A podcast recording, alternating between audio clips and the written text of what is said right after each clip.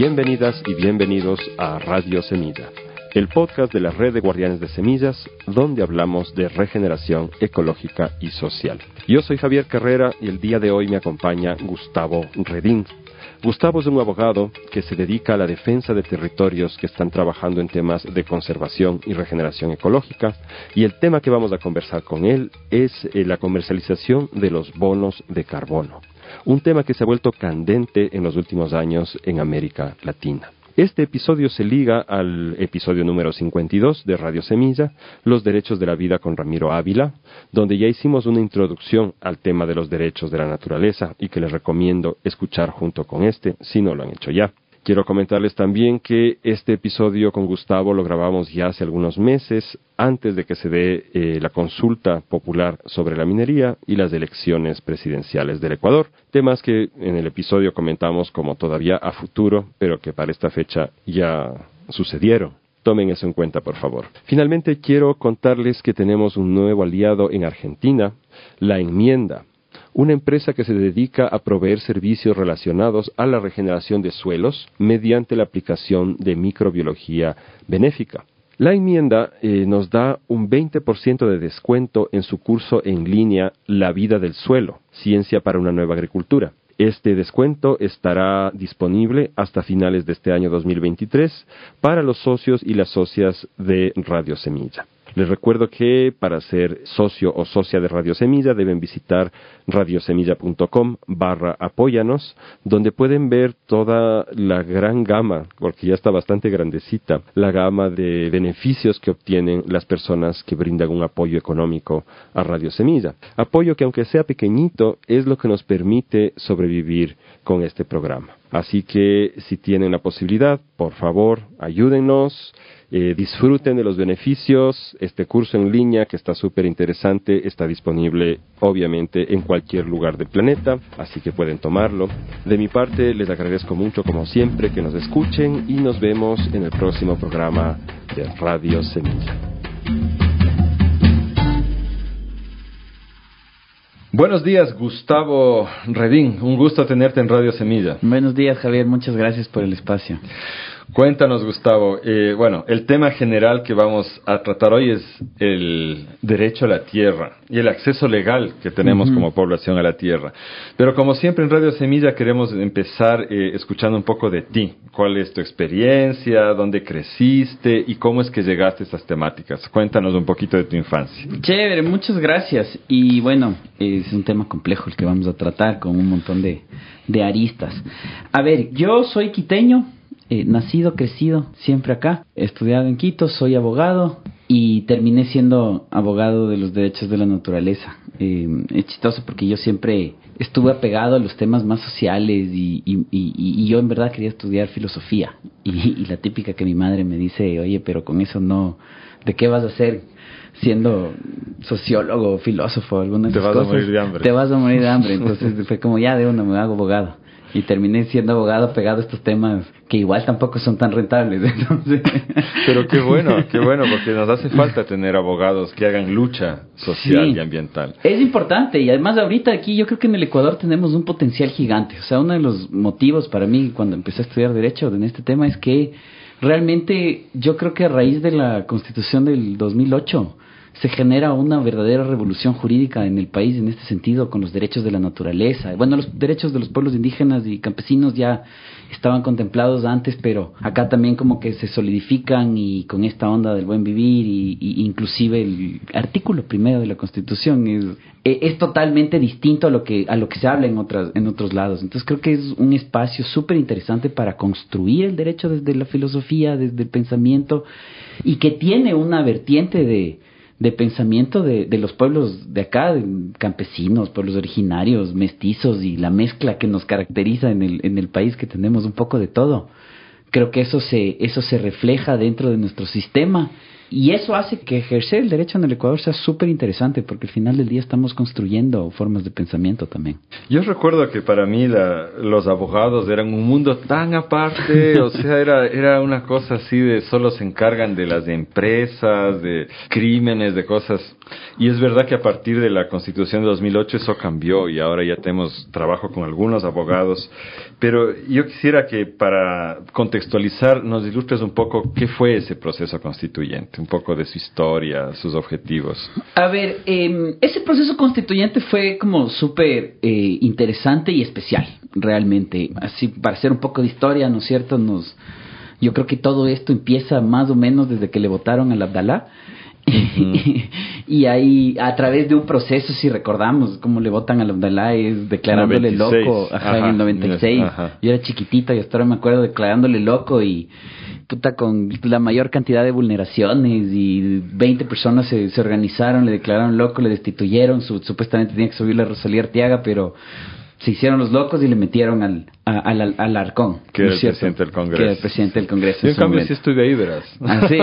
sí. Quemando llanta. sí, sufrí un disparo de, de, la policía, quemar ropa, acabé en el hospital, y todo, toda una nota. Fue el primer presidente que votamos. El primer presidente. De tres que votamos. De tres que vinieron después. Claro, yo creo que entonces ahí inicia todo, yo, yo siento que inicia todo un proceso de desinstitucionalización. Porque después tenemos, bueno, después vino Yamil y todo lo que pasó, se le votó de nuevo, subió Lucio y a Lucio no sé ni por qué le votamos, o sea, los forajidos, y ahí sí yo estuve también lanzando piedra, pero realmente se le vota a Lucio porque supuestamente le trajo la Dalá, uno de los motivos.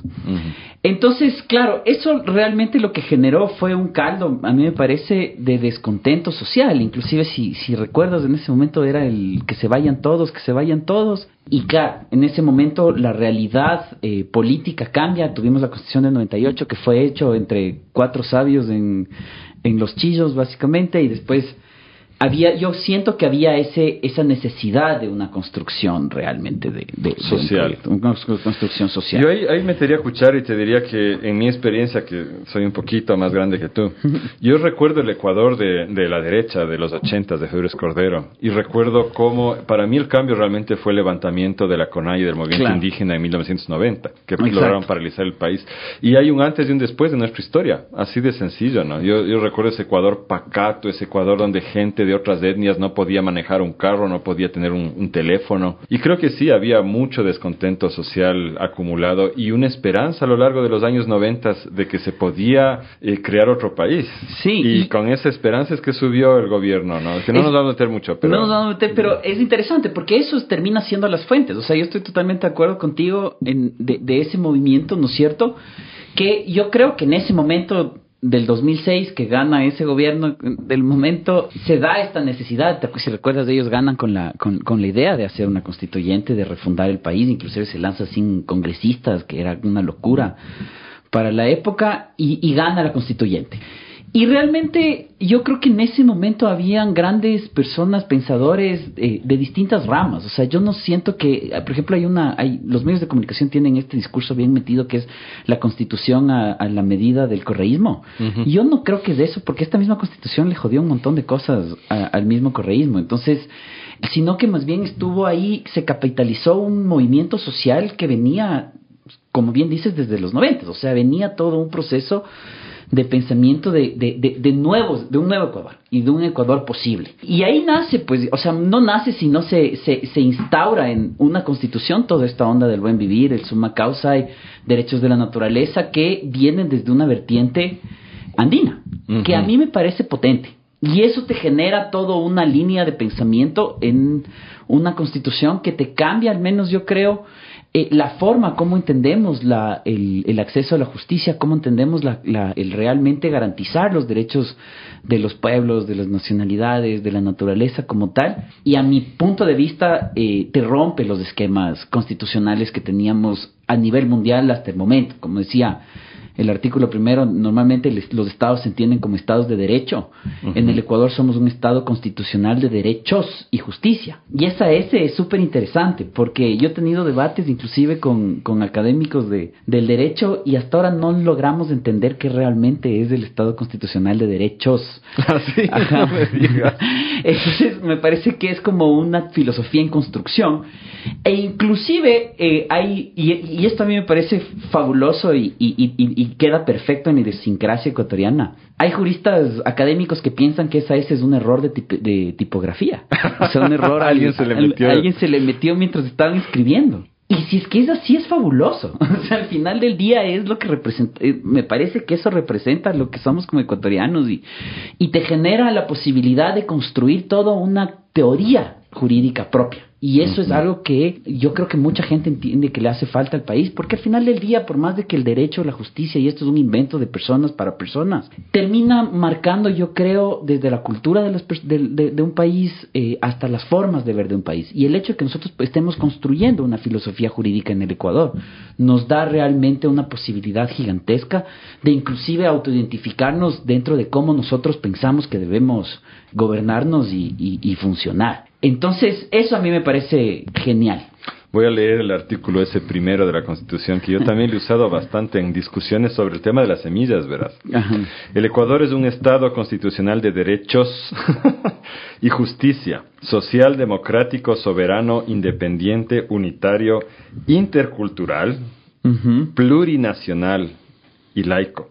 Entonces, esas dos palabras para mí fueron las más importantes, se logró meter ahí, ¿no? Intercultural y plurinacional. ¿Qué significa que un Estado sea de derechos e intercultural y plurinacional? Yo creo que esas tres palabras están conectadas. Y aquí va mi, mi idea de lo que significa el Estado de derechos. O sea, al final del día yo creo que lo que te está diciendo es que en el Ecuador convergen varios sistemas jurídicos en uno solo. Y eso pasa. Entonces tenemos el reconocimiento de los sistemas jurídicos ancestrales, ¿no es cierto?, que se le conoce como el derecho indígena. Tenemos el reconocimiento del sistema tradicional, ¿no es cierto?, que son los juzgados de, de, siempre.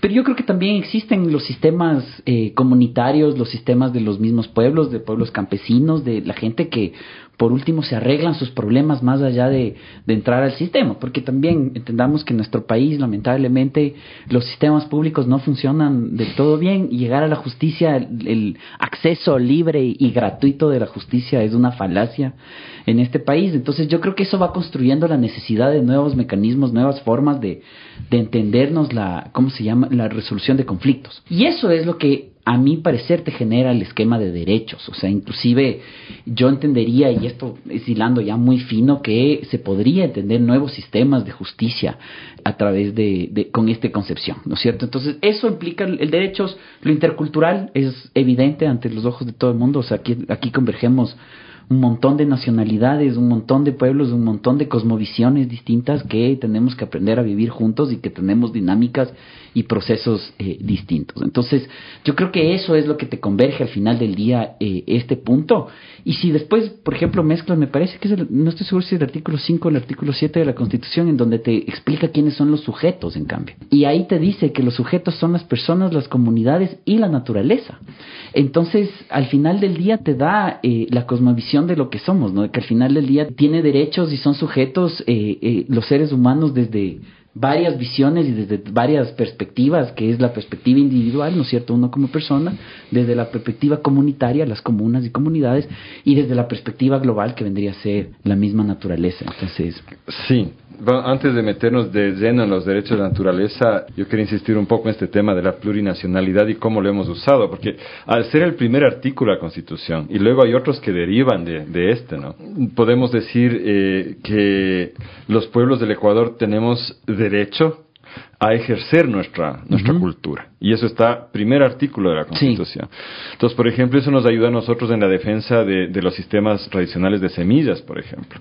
Y frente a, la, a, un Estado que quería imponer en realidad ni siquiera una idea de cosecha propia, sino un método de control de las semillas que es el que se usa por todo lado en el mundo y que promueve la semilla industrial por todos los medios posibles y ni siquiera reconoce la existencia de otras semillas. Yo me acuerdo una discusión muy chistosa que tuvimos de una ocasión después de, de ya varias veces antes se había discutido cómo se llaman las semillas que no son las industriales. Entonces ellos decían, llegaron a decir el Ministerio de Agricultura en una ocasión que debían llamarse semillas folclóricas. Ya. Ajá, ¿no es cierto? Es como que, imagino que ya en derechos de esos, ¿cómo, defines? Entonces, eh, que son campesinas, que son tradicionales, que son nativas, que son criollas. A la final un funcionario ya enojado nos dijo, pero entonces, ¿cómo quieren que les llamemos? Pues, nuestra respuesta fue, semillas. Son semillas, no son nada más que semillas. Las de ustedes son otras, son industriales. Y quedaron como, como semillas convencionales. Pero nuestra lucha fue justamente defendiendo eso. O sea, estos otros, y seguimos en esa lucha, estos otros sistemas de semilla tienen el mismo derecho de existir. En ese entonces, en el 2017, que planteamos un juicio constitucional al Estado por estas razones, tuvimos también una, un careo en la Superintendencia de Control de Poder de Mercado, donde este organismo, el Estado, eh, definió que efectivamente había una competencia desleal y que el Estado estaba apoyando a uno de varios sistemas en detrimento de los otros. Y al final ese caso en la Corte Constitucional lo ganamos en enero del 2022. Ya. Pero no se han hecho todavía los cambios en la ley, las reformas no están todavía plasmadas, pero justamente fue este tema de defender los derechos a partir de la interculturalidad lo que nos permitió ese triunfo. Entonces, por eso también la curiosidad en cuanto a los derechos de la naturaleza, me parece que Ecuador fue el, el primer país que puso en su constitución derechos. Y hasta ahora el único. Bolivia no tiene también. Bolivia tiene la ley de derechos de la madre tierra. Ya. Pero es una ley, no es a nivel constitucional. Entonces, claro, dentro del esquema de, de, ponderación de derechos, todavía no llega a tener el nivel que tenemos nosotros. Entonces. Ya. Entonces, cuéntanos qué significa que la naturaleza sea sujeto de derechos, porque eso no es tan fácil de, de entender. No es tan fácil de entender y me parece que eh, nuevamente es interesante por lo que, como te decía, nosotros entramos con la constitución nuestra y el Ecuador entra a romper un poco la, mesa y a patear el tablero de cómo se entienden los eh, quiénes son sujetos. Para que tengas una idea, el esquema y el catálogo de quiénes son sujetos es, ha crecido de manera eh, lenta y, y, se ha demorado mucho tiempo. O sea, si te pones a ver el derecho, por ejemplo, históricamente nace, o al menos el derecho que nosotros usamos, ¿no es cierto?, nace desde la época romana y en la época romana no todos eran sujetos. O sea, era solo los hombres. Solo los hombres, padres de familia, el famoso paters familia, que de ahí viene todo el tema de patriarcado, padre, padre y todo lo demás, hasta patria viene de ese término. Em, eran los únicos que eran sujetos. Después se fue extendiendo de a poquito a los que no eran padres de familia propietarios, entonces a los hombres, pero que ya no, no tenían recursos propiamente. Después se fue extendiendo hasta que los esclavos también podían tener eh, derechos, que fue una revolución para la idea y todo el mundo decía, pero ¿cómo es posible que un objeto vaya a tener derechos? Entonces los esclavos tienen derechos. las mujeres, siglo XIX. Exacto, siglo XIX, después las mujeres también obtuvieron derechos, ¿no es cierto? Fuimos por ese camino y llegamos hoy ahora hasta el 2008, en donde el Ecuador se le ocurre que a la naturaleza también hay que darle derechos y por lo tanto también es sujeto. Y eso le pone a la naturaleza en una categoría de estar al mismo nivel que el ser humano. O sea, al final del día te, rompe esta visión antropocéntrica del derecho, en el que solo el ser humano tiene derechos y tanto es así que, por ejemplo, el famoso derecho eh, a un ambiente sano, ¿no es cierto?, que es un derecho humano, que recién lo reconoce, es más, la, la ONU. Ese famoso derecho a un ambiente sano está basado en el ser humano. O sea, el ambiente tiene que ser sano para el ser humano y tiene que ser funcional para el ser humano. Es decir, la naturaleza solo es un objeto que brinda recursos y servicios. Bajo la visión de los derechos humanos del ambiente sano.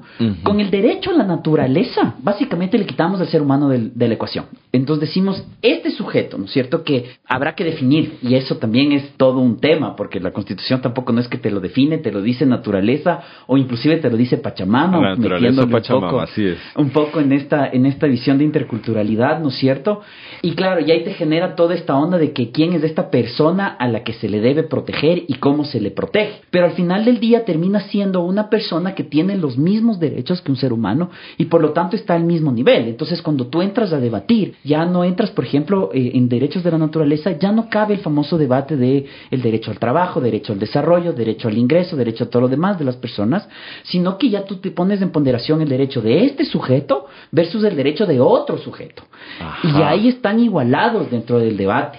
Y eso es lo, lo, lo, increíble de los derechos de la naturaleza, que le es un paso, una, un avance hacia la protección de la, de la naturaleza en general versus el derecho a un ambiente sano, porque en el derecho al ambiente sano estás hablando de mismo, los derechos de un mismo sujeto. Entonces tú ponderas de este mismo sujeto por ejemplo, trabajo versus ambiente sano. Y si es que este sujeto necesita más trabajo que ambiente sano, en ese caso concreto, te vas por el derecho al trabajo. Cuando tienes derecho a la naturaleza ya no puedes ponderar de esa forma. Entonces tú tienes derecho al trabajo de este sujeto, pero tienes derecho a la existencia de este otro sujeto. Y ahí tienes que ponderar qué pesa más, la existencia de un sujeto o el trabajo de un sujeto. Claro, cabe decir que muchas batallas ambientalistas se perdieron en el pasado por esta cuestión del derecho al, trabajo, ¿no? O sea, cuando, cuando tú querías proteger un territorio de la minería, por ejemplo, eh, la compañía lo que hacía para meterse en el territorio era pasarle plata a algunos sujetos de ahí para que ellos sean... Que sigue pasando hasta ahora, ¿no? Sigue pasando. Digan, mi derecho al trabajo. La compañía me va a dar trabajo y eso es más importante porque del trabajo depende mi sobrevivencia que eh, la gana de, de, este hippie loco que está aquí vecino que, quiere que no le maten los pajaritos. Exacto. Eso es lo que ahora como que se derrumba un poco. Ahora se derrumba porque ya no es la gana del hippie loco, sino que ahora es la protección de un sujeto que tiene posibilidades de, de, ser protegido, que está siendo hablado por este hippie loco o por abogados hippies locos o por personas que realmente le interesa la vida, lo único que le damos es voz pero al final del día que se le tiene que escuchar es al sujeto.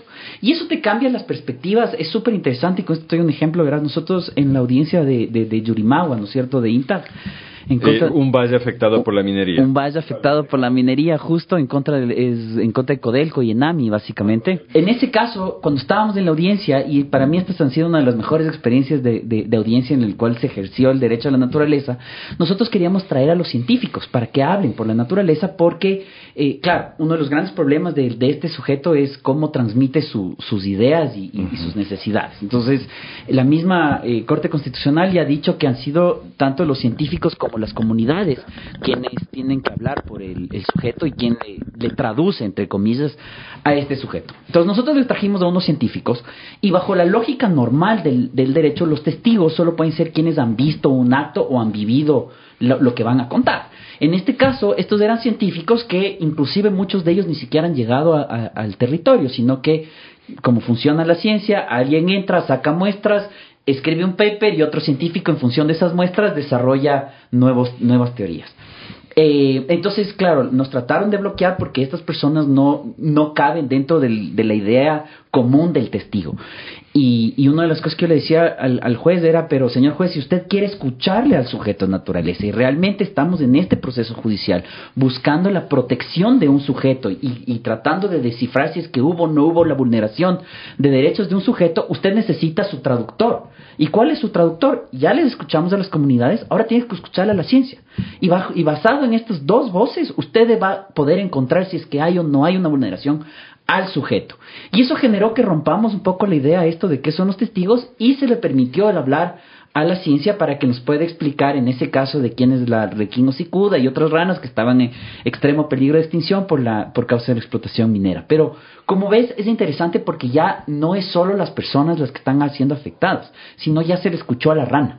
Y se le escuchó a la rana el cómo se le, se le vulneraría por esta actividad y evidentemente cómo, por qué se extinguiría por esta actividad. Por eso se le escuchó es eh, mediante la mediación de científicos. Claro. O también trajeron ranitas o audios de ranitas. Les trajimos a los jueces a la, a la, al, territorio para no sacarle a la rana al juzgado y vulnerar el derecho de la rana de estar tranquila y en paz. Ajá.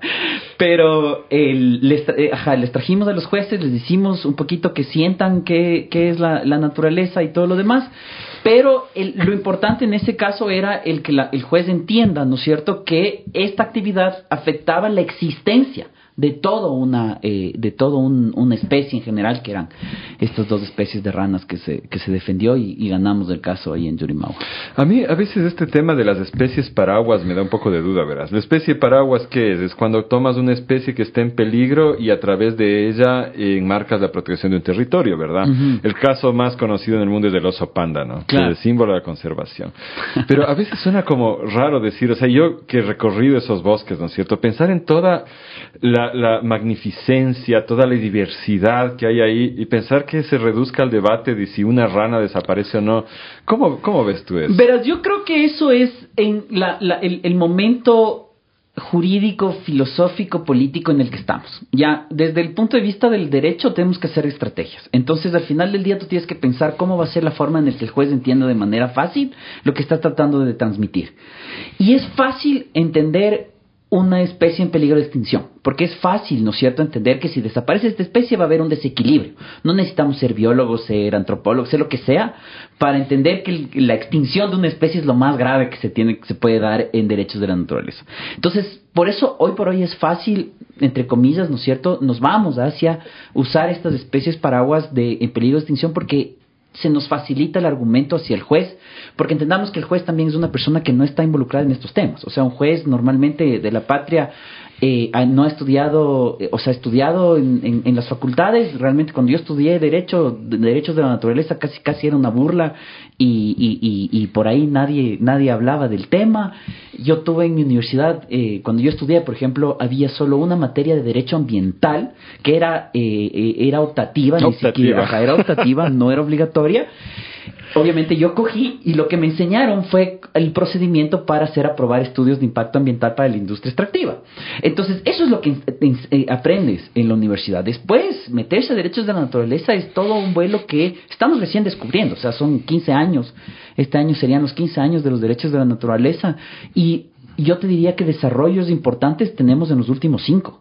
Entonces, al final del día es algo totalmente nuevo. Entonces, meterle a un juez. Y normalmente los casos de derechos de la naturaleza como estos terminan en el, en el último rincón de la patria. O sea, estamos hablando de los juzgados más metidos donde es un solo juez para todas las materias que él hace civil, penal, ¿Y por qué familia, por falta de recursos. Y porque el sistema, el sistema, eh, cómo funciona es que en las acciones de protección tú vas donde el juez ordinario, que dentro de la teoría del, del, país se supone que este juez se transforma en juez constitucional y supuestamente le llega el conocimiento de, de la constitución por osmosis del juez. y, los este, ovnis. Ajá, y los ovnis, y este, y este señor se transforma en un sabio y empieza a hablar filosofía y ya no solo lo que dice el Código Civil.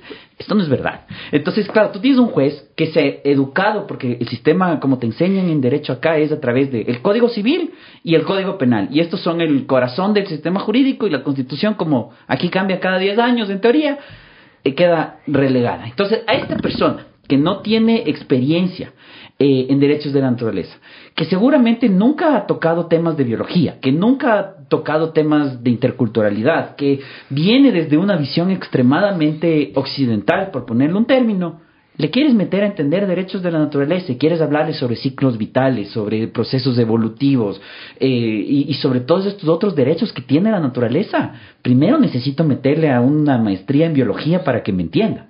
Entonces, lo más como simple en ese caso es entrar al tema de la extinción. Ahora, yo creo que en este momento estamos, porque ya hemos logrado varias sentencias potentes alrededor del tema de extinción, alrededor de los derechos de la naturaleza en este, en este punto, yo creo que estamos en un momento en el que debemos dar el siguiente paso en derechos de la naturaleza a empezar a hablar sobre ciclos vitales, procesos evolutivos y empezar a tratar de generar estos debates dentro del sistema jurídico. Pero entendamos que el derecho se demora en avanzar. O sea, siempre tratamos eh, la gente de, de, de, decir, bueno, pero no pasa nada, no creemos en los derechos de la naturaleza porque ha sido escrito y nadie cumple y ni sé cuánto. Todos estos procesos se demoran y 15 años en tiempo de desarrollo doctrinario de, de la jurisprudencia es nada. Y en 5 años tener sentencias como Manglares, Cedros, Estrellita es totalmente un avance, un avance pero gigantesco.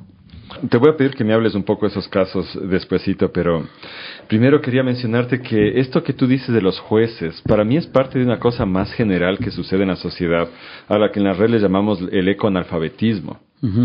Porque no sé cómo es ahora en las escuelas, creo que le están dando más de educación ambiental, pero en general en todas las profesiones nos falta ese tema y no tenemos idea de, realmente cómo funciona la naturaleza. Y en estos casos es, es aún más grave. Entonces, claro, eh, yo, cuando yo pienso en, en, esto de la especie de paraguas, también pienso en las redes tróficas, el derecho a la evolución que decías y, y, los servicios sistémicos, que es algo que vamos a tratar eh, dentro de un rato, ¿no es cierto? Entonces, ojalá se pueda avanzar, pueda hacer una visión más sistémica de, de, todo esto y no solamente basarnos en la especie de paraguas, porque mi preocupación es qué pasa si en un bosque no hay una especie en peligro de extinción, en base a qué se hace la defensa en ese caso. Y, ese problema tenemos, verás, o sea, hay, hay territorios, por ejemplo, los páramos es un problema en esos temas, porque los páramos no son ricos en biodiversidad entendido en especies, o sea, no es lo mismo hablar de un bosque tropical el Intact, por ejemplo, ¿no es cierto? Que es extremadamente mega biodiverso, pateas una piedra y te asoma una especie nueva para la ciencia. En los páramos, en cambio, el, el, proceso es distinto. Y, y, y, yo te hablo desde el derecho, ojo, porque yo no he estudiado biologías, pero he ido aprendiendo dentro de estos esquemas. Eh, entiendo que en el páramo es, es distinto porque ahí no estamos hablando de especies, pero de sí ciclos de la naturaleza, de procesos vitales, ¿no es cierto?, de, de, procesos evolutivos, o sea, de, cómo el páramo es esencial para captar agua y que esa agua llegue a los bosques para alimentar la biodiversidad y a la gente para alimentar a la gente. Entonces, pero ahí al no tener una especie de paraguas, ¿no es cierto?, te genera problemas como, por ejemplo, en el caso de Fierro Urco, que tenían una especie de, de colibrí que era eh, única de la zona, pero claro, un problema de las aves, por ejemplo, es que como se mueven y pueden volar, los jueces entienden que no su afectación no es tan directa. Esa es la ventaja de los sapos, por ejemplo, que los sapos simplemente están en un charco y, y, si dañas ese charco se muere el sapo. La, el ave es distinto.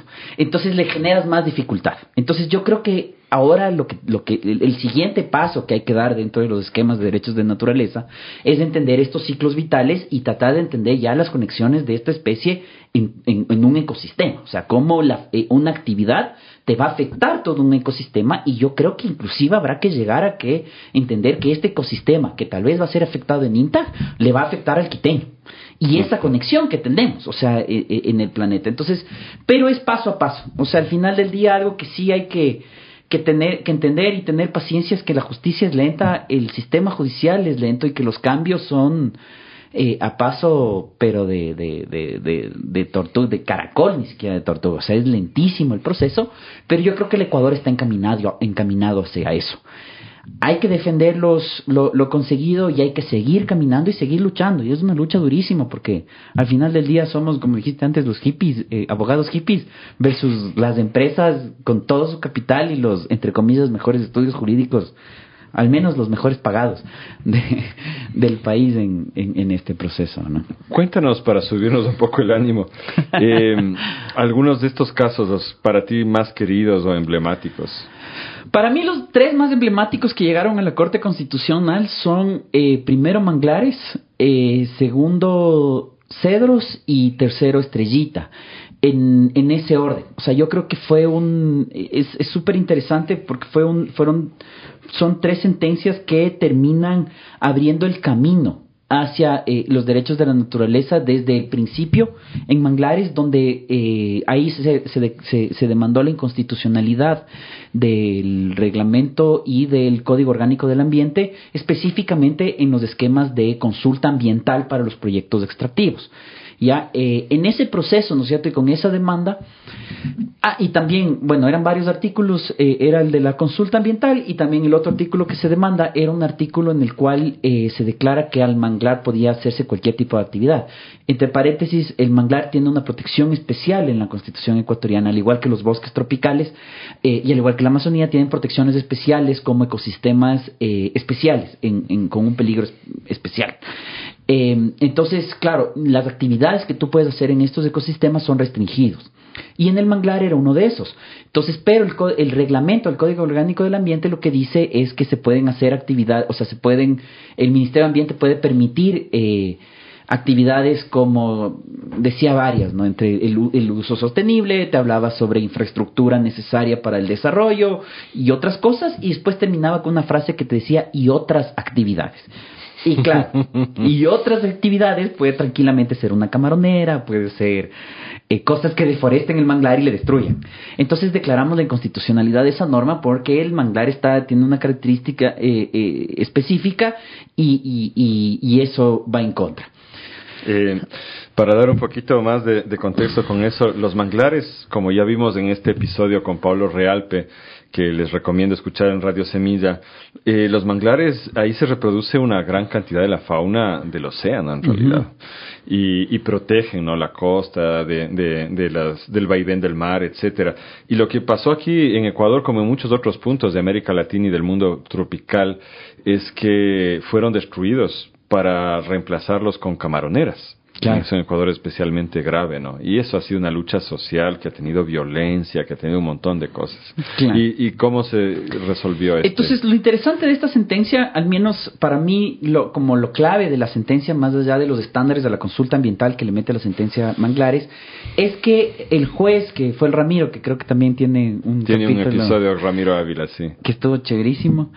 Eh, el juez en ese caso, ¿no es cierto?, lo que hace es traer a la gente que vive en el manglar. Entonces trajo a los afros eh, que viven ahí y les pusieron a, explicar. Y inclusive hubo, hubo, hubo gente que le cantaba el manglar en la audiencia. Entonces fue espectacular. Con marimba. Con marimba. Todo fue espectacular. O sea, realmente fue un proceso súper interesante. El Ramiro le cita a párrafos de, me parece que era Enrique Valencia, uno de, los, de las personas que metió un amicus, explicando de cómo es la, la vida de conexión de las comunidades con este sujeto manglar.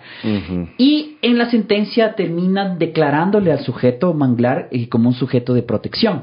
Pero te genera un entendimiento, que un, un, un punto que para mí es clave, que te dice que para entenderle al sujeto naturaleza no cabe únicamente con lo que diga el Ministerio de Ambiente, sino que tú tienes que utilizar a sus traductores que son las comunidades y la ciencia. Entonces me parece que eso es potente dentro de esa sentencia, entonces te va enmarcando el cómo escuchar.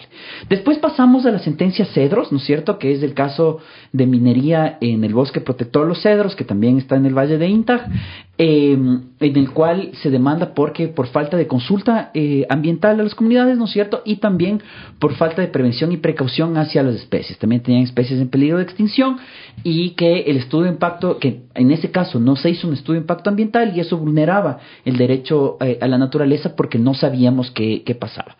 El juez, en este caso, ¿no es cierto que fue el, eh, Agustín Grijalva, en este, en este caso el juez Agustín nos dice eh, que uno, los estándares de la consulta ambiental eh, se debe entender a la comunidad como lo más amplio posible, ¿no es cierto? Y eso nos da un montón de esquemas para entenderlo. Nos dice que los estándares de la consulta ambiental, que es un derecho netamente campesino, eh, normalmente campesino, y que está un poco desligado del derecho a la consulta previa de los pueblos indígenas, que hay que entender que son dos, dos derechos distintos, eh, el juez nos dice que los estándares deben ser los mismos de la consulta previa. Entonces, que es un derecho que ya se ha venido desarrollando y le equipara la consulta previa de los pueblos indígenas evidentemente con sus, eh, con sus diferencias. Y eh, otro de los puntos súper importantes que genera la sentencia Cedros es explicar lo del principio de prevención y precaución y dentro de este principio, ¿no es cierto?, lo que es la incertidumbre científica. Me parece que en la sentencia eh, de los Cedros nos explica de manera adecuada qué es, qué es lo que se debe tomar en cuenta para poder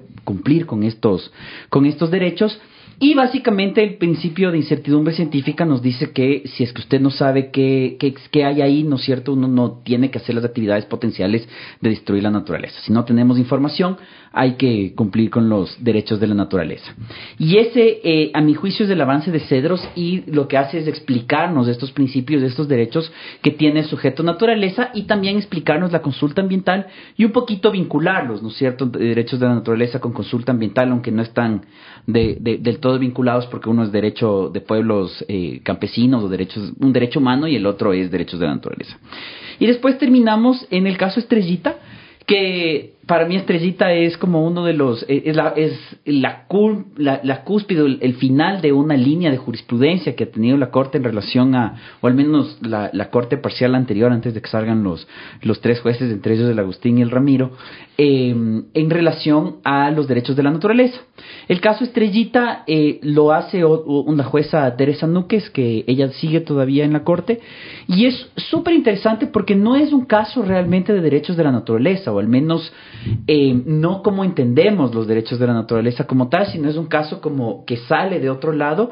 Eh, para hacer un resumen rápido del caso, eh, trata sobre el secuestro de una mona, de una mona charango, me parece que, que era la mona estrellita, que la, la, la dueña, entre comillas, ¿no es cierto?, una persona que le tenía la mona en su, en su casa, eh, eh, fue encontrada por el Ministerio de Ambiente. El Ministerio de Ambiente hace una hace un operativo para decomisar a este mono porque eh, es un mono en peligro de extinción y hay la prohibición de que uno tenga como mascotas a especies a especies vulnerables el Ministerio de Ambiente se lleva al mono, le, le, lleva a un supuesto refugio y después este mono se muere en manos del Ministerio de Ambiente. Eh, la, la, entre comillas, dueña del mono, ¿no es cierto?, eh, presenta un habeas corpus basado en que, en que es un sujeto, entonces eh, dice que el habeas corpus es, este, es esta acción constitucional que es para sacar a las personas que están con prisiones eh, injustificadas o ilegales. Entonces hace entender que la MON está en, un, en una prisión y presenta un habeas corpus para que le devuelvan a, a, esta persona antes de que muera. Ante, inclusive no sabían que murió, verás. Entonces hace el habeas corpus para que le devuelvan la mona. Y el ministerio entra en problemas y yo me imagino al ministerio dándose las vueltas en círculo porque no sabían qué hacer y se les empezó a quemar los papeles porque de repente se muere la mona y no le informan a la, a la señora y no informan a nadie. Entonces, claro, el juez de primera instancia niega por basándose en que es un animal y por lo tanto no tiene derecho a, a habeas corpus, porque el habeas corpus es de sujetos y personas. La segunda instancia le niega también y el caso, como ves, es súper raro, llega a la Corte Constitucional. En la Corte Constitucional se dan dos temas que para mí son súper eh, importantes y creo que eh, extremadamente relevante. Ya, la Corte se va muchísimo más allá de lo que tenía que tratar. O sea, la Corte en, términos estrictos tenía que exclusivamente pronunciarse sobre el tema del habeas corpus, pero termina hablando sobre derechos de animales, derechos de la naturaleza, eh, principios de prevención y precaución y, y, y, sobre todos estos temas chéveres. ¿Qué dice la Corte? Entonces, la Corte, en primer lugar, re, reconoce la vulneración del derecho del sujeto mono charango estrellita desde el día uno, desde el día que fue secuestrado de la naturaleza para estar en manos de una persona en Ambato que le tenía eh, en su casa. ¿Ya? Entonces está diciendo ahí, te reconoce y nuevamente sostiene, porque ese es uno de los miedos de este caso, es que valide el hecho de que alguien tenga un animal silvestre como, como mascota. Entonces la corte te reconoce, te dice, este animal fue secuestrado. ¿Ya? Entonces ahí tenemos un, un primer, una primera vulneración al mono estrellita que fue por 10 años. Después, pero, después de este tema, tú tienes que velar por el bienestar de este animal. Este animal ya está improntado, ya está, ya tiene apego a, al que este animal puede considerar, no sabemos si lo puede o no puede, pero se podría entender que considera a su familia, o por lo menos las personas que le, que le cuidan, entonces tiene un apego, entonces el extraerle de ese espacio genera una segunda vulneración al mono porque eh, estamos utilizándolo únicamente eh, desde la visión eh, antropocéntrica, el procedimiento es este. Voy, de comiso llevo, quito. Nadie le preguntó al mono si es que el mono estaba feliz o no estaba feliz en esa casa. Y probablemente ese mono murió por ese, esa separación con esa familia extremadamente violenta. Entonces lo que te dice la sentencia es, ok, hay una vulneración, pero una vez que ya se dio esa vulneración, hay que pensar en el bienestar de este animal, que probablemente pudo haber sido quedarse con esa familia a través de un procedimiento en el cual garanticemos el bienestar de, de este mono hasta que termine hasta que termine su vida naturalmente básicamente. Pero sin deslegitimar o sin quitar el que fue secuestrado pero después se va más allá y empieza a explicar qué es el derecho a la naturaleza, ¿no es cierto?, en relación a los animales. Y eh, es, es, interesante porque eh, los derechos de la naturaleza, si los entendemos como lo dice la Constitución, es un derecho global, colectivo entre de todos. O sea, estamos hablando del ecosistema. Y el, ecosistema. son plantas, animales, hongos y un montón de cosas más. No individuos. No individuos. Uh y después la Corte te dice que a través de este ecosistema y derecho colectivo tú le bajas al derecho a un individuo. Entonces ese único individuo también tiene derechos en relación a un ecosistema y en relación a un proceso de vida. Y después te, te trata de explicar el tema de los ciclos vitales porque después qué pasa si comemos o no comemos animales. Un poquito empieza a decir que parte de, la vida es comer animales. Entonces también como que de ahí se quita la posibilidad de que se, de que se, de que se prohíba la comer animales por el derecho del individuo, eh, del animal, pero entendido no con ecosistema. Y lo, que para mí es más importante te dice que cualquier actividad, ya no te pone solo actividades extractivas o solo actividades peligrosas. Cualquier actividad que pueda poner en riesgo la supervivencia o, que ponga, o que ponga eh, a una especie en extinción o en riesgo de extinción debe ser del todo eh, parada y debe ser suspendido. Entonces me parece que llega a una cumbre en relación a lo que es la protección a los derechos de la naturaleza y te genera estas vertientes entre derechos de, la eh, derechos de los animales como individuos, derechos de la naturaleza como tal, ecosistema y, y, y, al final del día creo que es como la cumbre de las sentencias en derechos de la naturaleza en esta línea jurisprudencial. Hay que ver qué hace la Corte de aquí en adelante, porque ya no tenemos dos personas convencidas dentro de la Corte.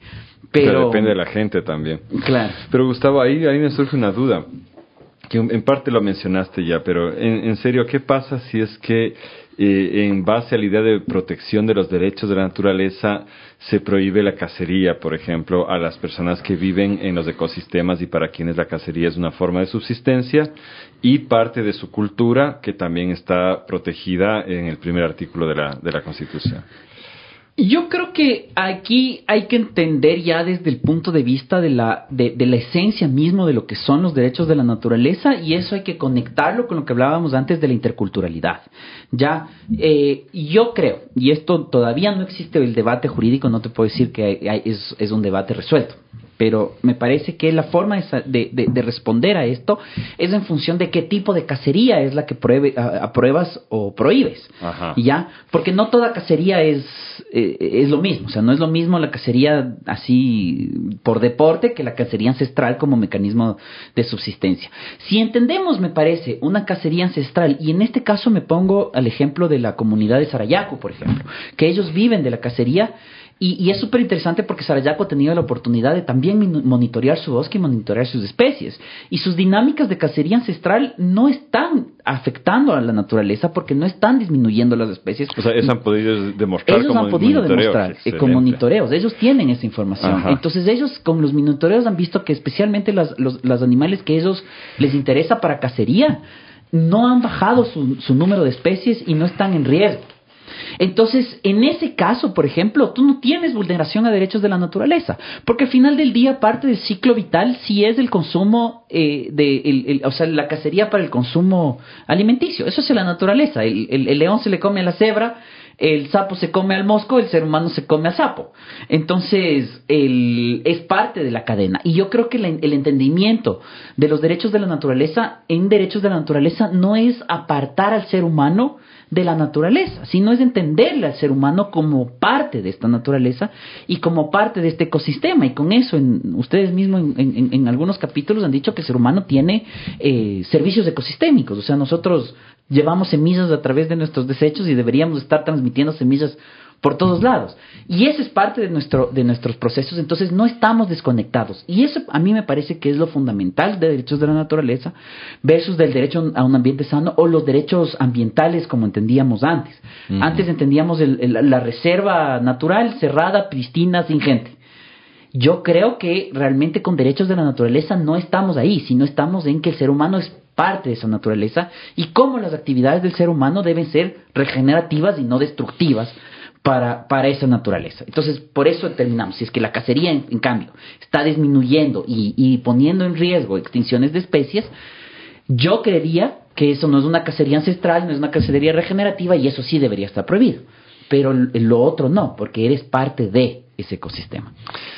Me, me, parece excelente que hayas dicho esto porque te iba a preguntar justamente ese tema, ¿no? Que hay casos ya donde se haya considerado a, personas, eh, sobre todo pueblos tradicionales, pueblos indígenas, eh, como parte de, esa naturaleza que se está defendiendo. Por ejemplo, se ha tratado de alguna manera el tema de los pueblos en aislamiento voluntario, los Tagaer y los Taromenane. Yo creo que no hemos llegado y creo que para allá está yendo el tema de los Tagaer y Taromenane, vale la importancia del momento por las consultas, pero en la Corte Interamericana de Derechos Humanos, por ejemplo, hubo ya una especie de debate hacia el tema, ¿no es cierto? Y se trata de hablar todavía desde una visión de derechos humanos. La Corte Interamericana de Derechos Humanos todavía no entra a entender los derechos de la naturaleza, los está coqueteando. Y, es, y eso es potente. O sea, ya ha tenido varios pronunciamientos en donde ya empieza a coquetear con este esquema de, de un ambiente con derechos propios. Pero todavía no está allá. Entonces, todavía no ha llegado a hablarse en, Ecuador, lamentablemente, también el caso de los tagares taromenanes no llegó al punto de naturaleza y de cómo están conectados. Entonces, yo creo que todavía no hay necesariamente o explícitamente ese tema.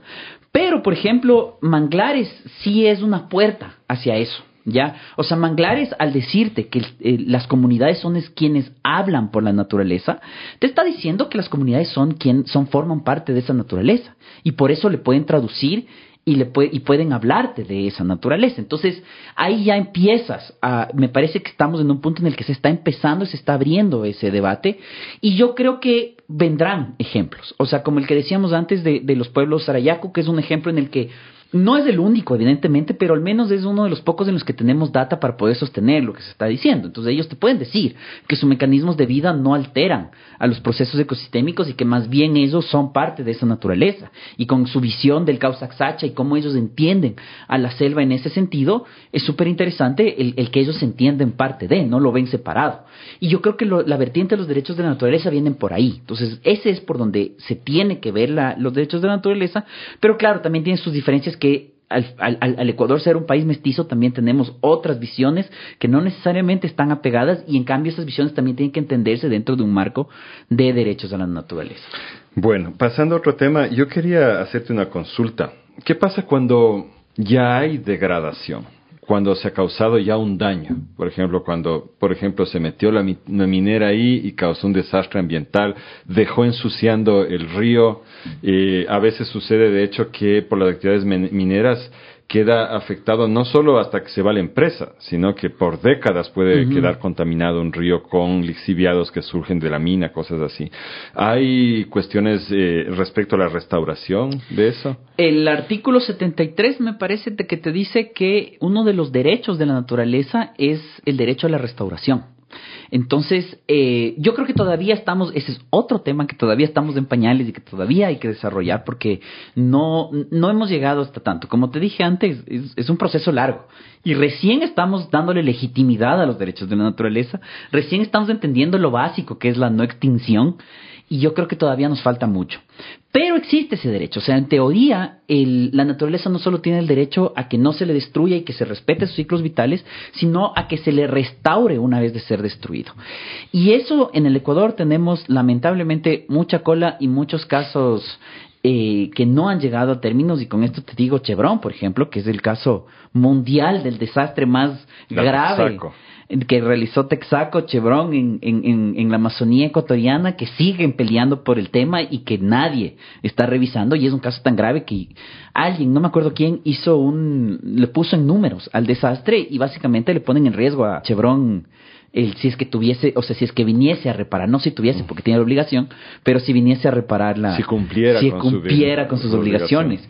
Yo creo que lo mismo pasa en, las, en, los, en la explotación minera, o sea, nadie está, nadie está todavía hablando del tema una de las cosas gravísimas yendo a la consulta popular en el tema del Yasuní es que parte del debate es que nos están diciendo que nos va a salir carísimo el que levanten la, las plataformas petroleras que están en el ITT y nos va a ser carísimo el restaurar ese, ese, ese ecosistema. Y ese es parte del argumento para decir no, o sea, básicamente es porque es caro restaurar, sigamos destruyendo. Ese es, ese es el argumento, cuando realmente ese es el derecho de la naturaleza y en teoría un estudio de impacto ambiental no puede ser aprobado si es que tú no le dices al Estado ¿Cómo vas a restaurar cuando te vayas? ¿Y cómo va a ser el procedimiento de cierre? Por ejemplo, en el caso minero, eh, la explotación minera tiene cinco fases, ¿no es cierto? La, la, exploración inicial, exploración avanzada, fase de explotación y fase de cierre de mina, que supuestamente es la remediación y la restauración. Entonces, ese es un derecho que tiene la naturaleza, ¿ya? Pero todavía hace falta. Estamos lejos. Por ejemplo, en el caso Mecheros, supuestamente se ganó en el caso Mecheros, ¿no es cierto?, para que se apague los mecheros de la explotación petrolera que están cerca a poblaciones. Eso tenía que haber pasado hace cuatro meses y el juez todavía no, es, no tiene las ganas, por decirlo así, de declarar una vulneración a la sentencia y de empezar ya a exigir la restauración. ¿Y ahí qué hacen ustedes? Les toca estar ahí peleando, peleando, peleando. Claro, o sea, eh, eh, por eso te digo, el derecho es lento. Entonces tú te demoras un montón en que tengas la primera audiencia. Tienes la audiencia, te demoras un montón hasta que tengas la sentencia, vas a la siguiente fase, siguiente fase, corte constitucional y tienes una sentencia maravillosa. Y después de eso te demoras un montón en hacer cumplir la sentencia maravillosa que tienes. Entonces eh, yo creo que el derecho es una carrera de paciencia y perseverancia. Así lo veo, una maratón, no, no un sprint.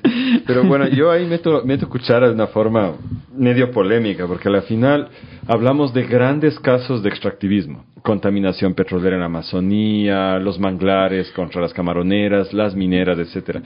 Pero en realidad vivimos en una sociedad que se basa en explotación, en todo sentido. Y yo me puse a pensar hace unos meses en este tema de que lo que vemos en el paisaje a nuestro alrededor, obvio ya no es prístino, está destruido. Pero está destruido, ese es el punto. Las actividades agrícolas tal como se manejan hoy en día destruyen Puede que no haya una ranita en específico que se pierda en, una zona maicera, por ejemplo, pero tú pierdes cientos de toneladas de suelo fértil cada año, que después demora décadas en volverse a formar. Y, yo me ponía a soñar si es que algún día eso podrá ser reconocido también como destrucción y también respecto al, al tema de la restauración. Que lo que ocurre generalmente es que tú compras, cuando quieres ser permacultor, como nosotros, por ejemplo, generalmente compras un terreno que está degradado. O sea, ya está puede estar tremendamente degradado. Y nuestro sueño como permacultores siempre es regenerar eso. Y lo conseguimos. En una década podemos poner un terreno degradado ya en un proceso de regeneración tan avanzado que puede ser sostenible. ¿no?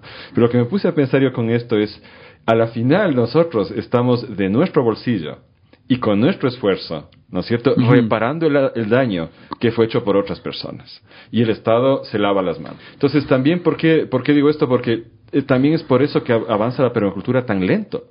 Y por eso no podemos competir en el mercado. Porque claro, mientras otras empresas agrícolas van simplemente destruyendo sin pagar esos costos, sacan el producto barato, nosotros al costo del producto tenemos que sumar el costo de todo el proceso de restauración. Claro.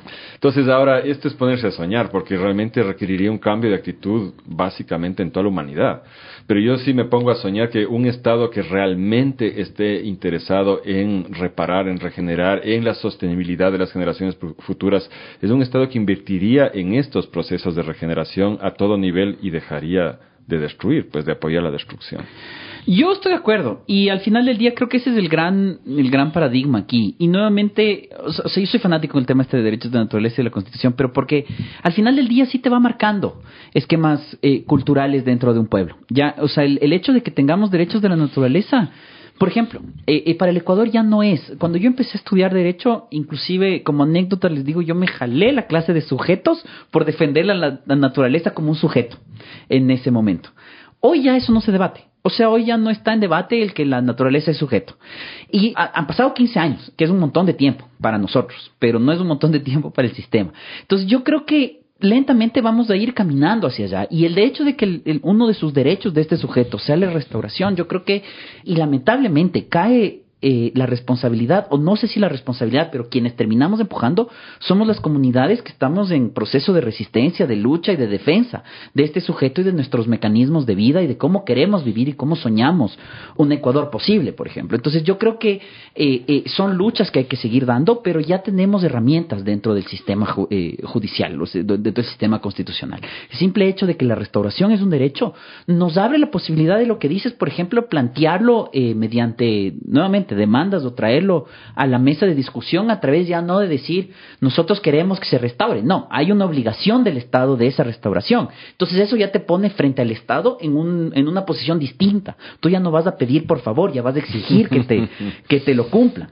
Y creo que ese es el procedimiento y creo que hacia allá es hacia donde estamos caminando. Lento, pero hacia allá creo que es a donde estamos caminando porque yo veo dentro de la de, de los esquemas eh, dentro de la justicia cómo se está utilizando este este estos argumentos y no es difícil de darse cuenta si te das cuenta por ejemplo dentro de la misma política ya, ve por ejemplo de todos los candidatos, de los ocho candidatos que tenemos ahorita, ¿cuántos están a favor de la consulta y cuántos están en contra? La mayoría está a favor. ¿Por qué? Porque da votos. Porque al final del día... Exacto, ajá, por votos. Ya, pero al final del día es que la gente tiene ese bicho en la cabeza.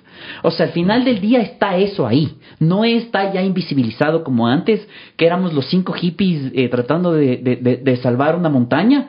Ahora ya la gente se preocupa del tema, ahora la gente ya es un tema. Estamos en el debate nacional de las dos consultas sobre los extractivismos, en las últimas eh, huelgas del movimiento indígena. Eh, de los 10 puntos, 7 trataban sobre temas eh, estructurales de extractivismo. el gran debate se centró en la derogatoria de dos decretos, que el uno era petrolero y el otro era minero. Entonces yo creo que estamos viviendo en este momento en el Ecuador un cambio de, de, de, de, mentalidad y estamos viviendo un cambio de perspectiva. que hay que empujarlo, hay que seguir peleando y hay que sostenerlo y, multiplicarlo al final del día. Pero creo que estamos en ese momento de, de pelear. No sé si es que si, si, tengamos tiempo, para, se va a demorar, pero, pero creo que estamos ahí y creo que estas herramientas nos, nos sirven para pelear en este proceso de la regeneración y restauración y eventualmente soñaremos que los monocultivos destructores sean ilegales. Ojalá. Oye, y esto quisiera volver al tema un poco de los servicios estos eh, ambientales, ¿no? Que es, es un tema bien polémico también, porque es como que esto para mí antecede, recuerdo yo, al tema de los derechos de la naturaleza. Ya se hablaba antes de que, por ejemplo, hay que pagarles a comunidades de los páramos para que protejan el páramo en vez de degradarlo, para así tener agua. Tal. Y claro, es, es, polémico realmente, porque ¿a quién le pagas realmente? ¿Cómo se maneja eso? ¿Quién maneja? ¿Quién decide? Ha habido casos de comunidades que se han quejado de que han pedido, perdido acceso a sus territorios, etcétera. Pero bueno, hay uno, hay uno de estos servicios que es el que más se ha puesto de moda ahora que es el secuestro de carbono en el suelo.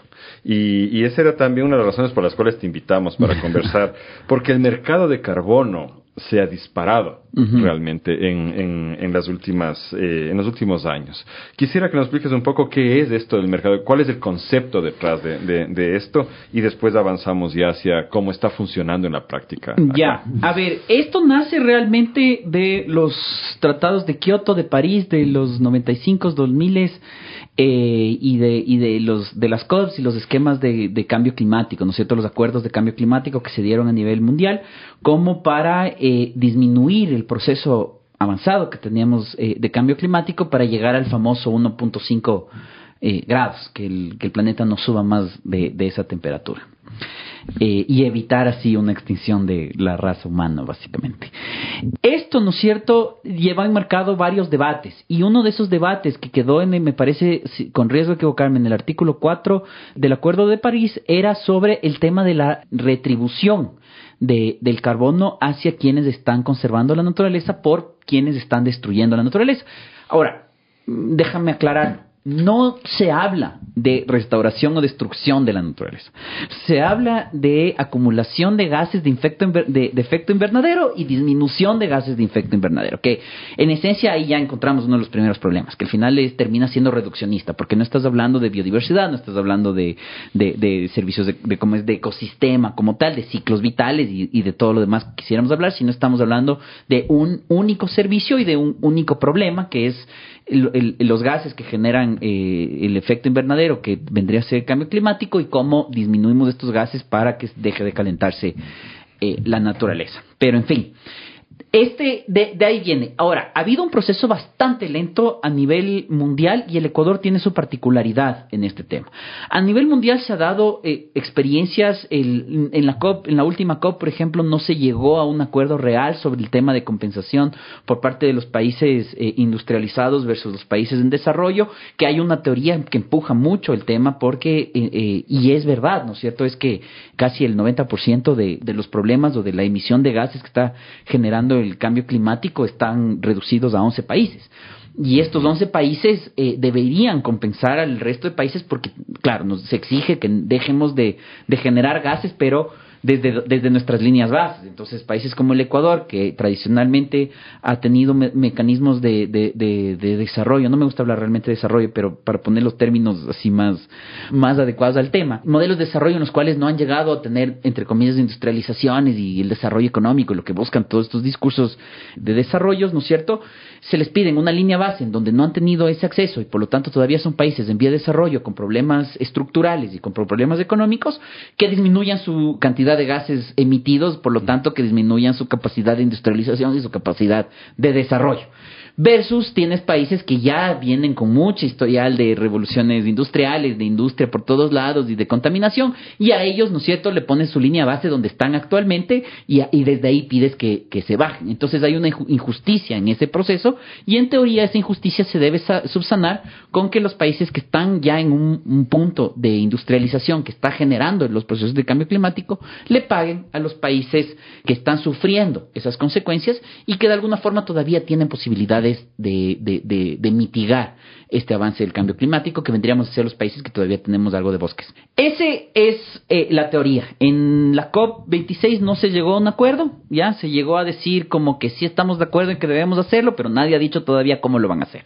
Pero paralelamente los países industrializados, especialmente los países del norte, han eh, visto la necesidad de generar eh, compensaciones eh, a través de los esquemas de, cambio climático, porque también tenemos, los países tienen obligaciones hasta el 2030 de compensar o de disminuir su huella carbónica, que se llaman los famosos NDCs, que son los niveles de contaminación, me parece que es, donde ellos ponen una tasa de cuánto es lo que contaminan y cuánto tienen que mejorar. Y los países industrializados han puesto eh, la obligación a sus industrias de eh, no poder consumir más eh, unidades de carbono para sus procesos industriales. ¿Qué quiere decir esto? Que usted tiene un tope de contaminación, básicamente. Usted tiene la capacidad de poder botar al ambiente, me invento una tonel, unas 10 toneladas de, de CO2, la onceaba ya está prohibido. Pero las industrias, para poder continuar, lo que te dicen es, ok, yo no puedo dejar de, producir ese, ese carbono porque se destruye mi industria y pierdo y crisis económica. Entonces, lo que hacen es decir, bueno, si es que usted no puede dejar de producir eh, ese, ese onceavo ese doceava tonelada de carbono, usted deberá compensar en algún parte del planeta donde se esté captando esa tonelada de carbono y así usted termina en lo que se denomina neutralidad de carbono. ¿Ya? Entonces lo que hacen esas industrias es coger y decir, ok, yo no puedo dejar de producir eh, 11 toneladas, ¿no es cierto? Yo tengo un derecho de producir 10, mis 11, 12, 13 que estoy produciendo en exceso, lo voy a compensar en la selva amazónica colombiana, porque allá sí hay cómo hacerlo el mercado así abiertamente. Entonces yo le compro, y ahí ya viene el problema de quién le compro, pero bueno, dice, yo le compro a alguien en esa selva amazónica que está haciendo, que tiene su bosque, y bueno, ya vamos a hablar más de profundidad sobre eso, pero no necesariamente es así, pero yo le compro a alguien que está captando carbono en esa selva y esa persona me da un certificado, ¿no es cierto? Un título, valor que, se, que puede ser comercializado, intercambiable dentro del mercado, de los mercados de valores, y yo le pago X cantidad de plata por ese bono y yo, en teoría, con ese bono lo gasto diciendo que yo consumo las 13 toneladas. Y bajo esa lógica de mercado, porque tenemos que entender que es una lógica de libre mercado basado en los, en los, en los mercados eh, de especulación, en estos mercados de bolsa de valores y demás. Entonces, bajo esa lógica, estas empresas también lo que pueden hacer es comprar 20 bonos, ¿no es cierto? Gastan 5 y venden 10 y venden 15. ¿Y a quién le venden? En, dentro del mercado, a otra empresa que necesite carbono, entonces te va a decir, ah, tú compraste 20, pero solo gastaste 15, tienes 5 extras, yo te compro. Y después juegan los dinámicas de mercado, libre mercado y todas estas cosas en los cuales funciona la especulación, la no especulación y todo lo demás. Entonces hay empresas que también ya están haciendo, es que compran los bonos a la persona en Colombia y le paga, me invento 15 dólares por ese bono, se va a Europa y lo vende en 25. Y eso también está pasando. Pero y, y dentro de esa lógica no pueden comprarse varias veces los mismos bonos. Pueden comprarse varias veces los mismos bonos, pero en teoría tienen, existe un registro de, las, de los países y tú tienes eh, unas certificadoras que te dicen el señor Javier ha producido eh, cinco bonos y el señor Javier le transfirió esos cinco bonos a Chevron Sobre todo. Exacto. Por eso vivo en esta mansión. Aquí están todas las dinámicas del, mercado. Entonces, eh, le vende a Chevron y Chevron tiene que notificar que va a utilizar X cantidad de bonos. Y ahí ya se consideran gastados. Y ahí, en teoría, se están gastados. Y Chevron debería decirle, por ejemplo, a su, a su controlador nacional, porque cada país tiene su mate o su Ministerio de Ambiente que supuestamente controla todo esto. Entonces, eh, Chevron deberá decir, verá, yo gasté cuatro, no cinco, y te debería, en teoría, demostrarte cómo gasta, y por lo tanto tengo uno todavía para meterlo al mercado. Y por lo tanto exige, existe también falsificación. Y, ahí existe, y ahí vienen todos los problemas, ¿no es cierto? Porque, por ejemplo, uno de los, de los temas que, que, que, ha pasado mucho es los famosos Carbon Cowboys, que se les llaman. ¿Ya? Bien, buen nombre.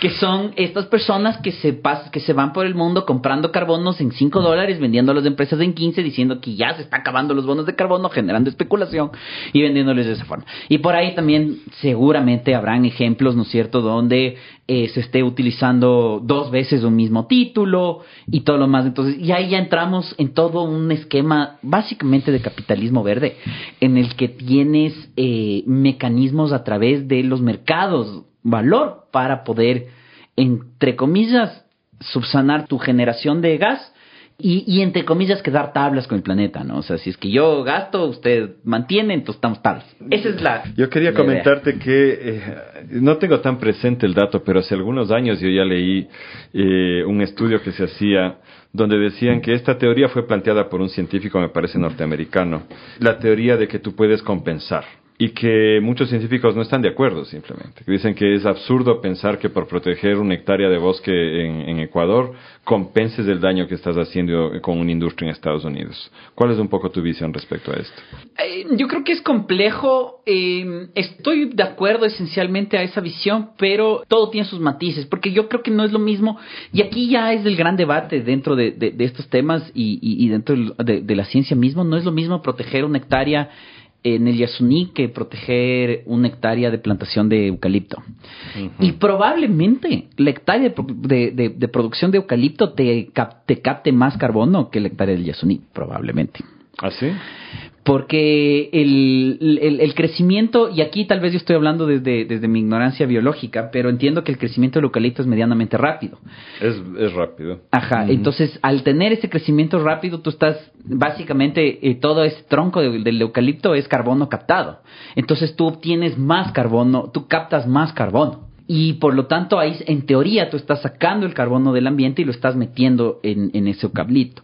Probablemente en ecosistemas ya consolidados no tengas esa velocidad de captación de, de carbono, pero en cambio tienes otra cosa que es el carbono del subsuelo. ¿Qué pasa si deforestas ese bosque uh -huh. y liberas ese carbono? Eso también debería estar contabilizado, porque ese es un carbono que está atrapado ya, o sea, ya tienes como un recurso ahí guardado que si lo liberas estarías ondando más en el famoso cambio climático, que ese es el gran riesgo de, del punto de no retorno de la Amazonía, es que si llegamos a un punto en el que la Amazonía no pueda seguir regenerándose por la deforestación y la, los incendios que pasan eh, especialmente en, en Brasil, la Amazonía va a empezar a generar más carbono carbono del que, del que capta y, va a acelerar bastante rápido los procesos. Entonces, eh, con esto lo que te digo es que hay un montón de bemoles aquí, en el que no es así de fácil, yo creo, la numeración. Y yo creo que uno de los problemas que se ha generado alrededor de los esquemas de los mercados de carbono es el tratar de simplificar nuevamente los asuntos, ¿no es cierto? El tratar de decir, yo pago tanto, entonces con ese pago tengo derecho a contaminar más.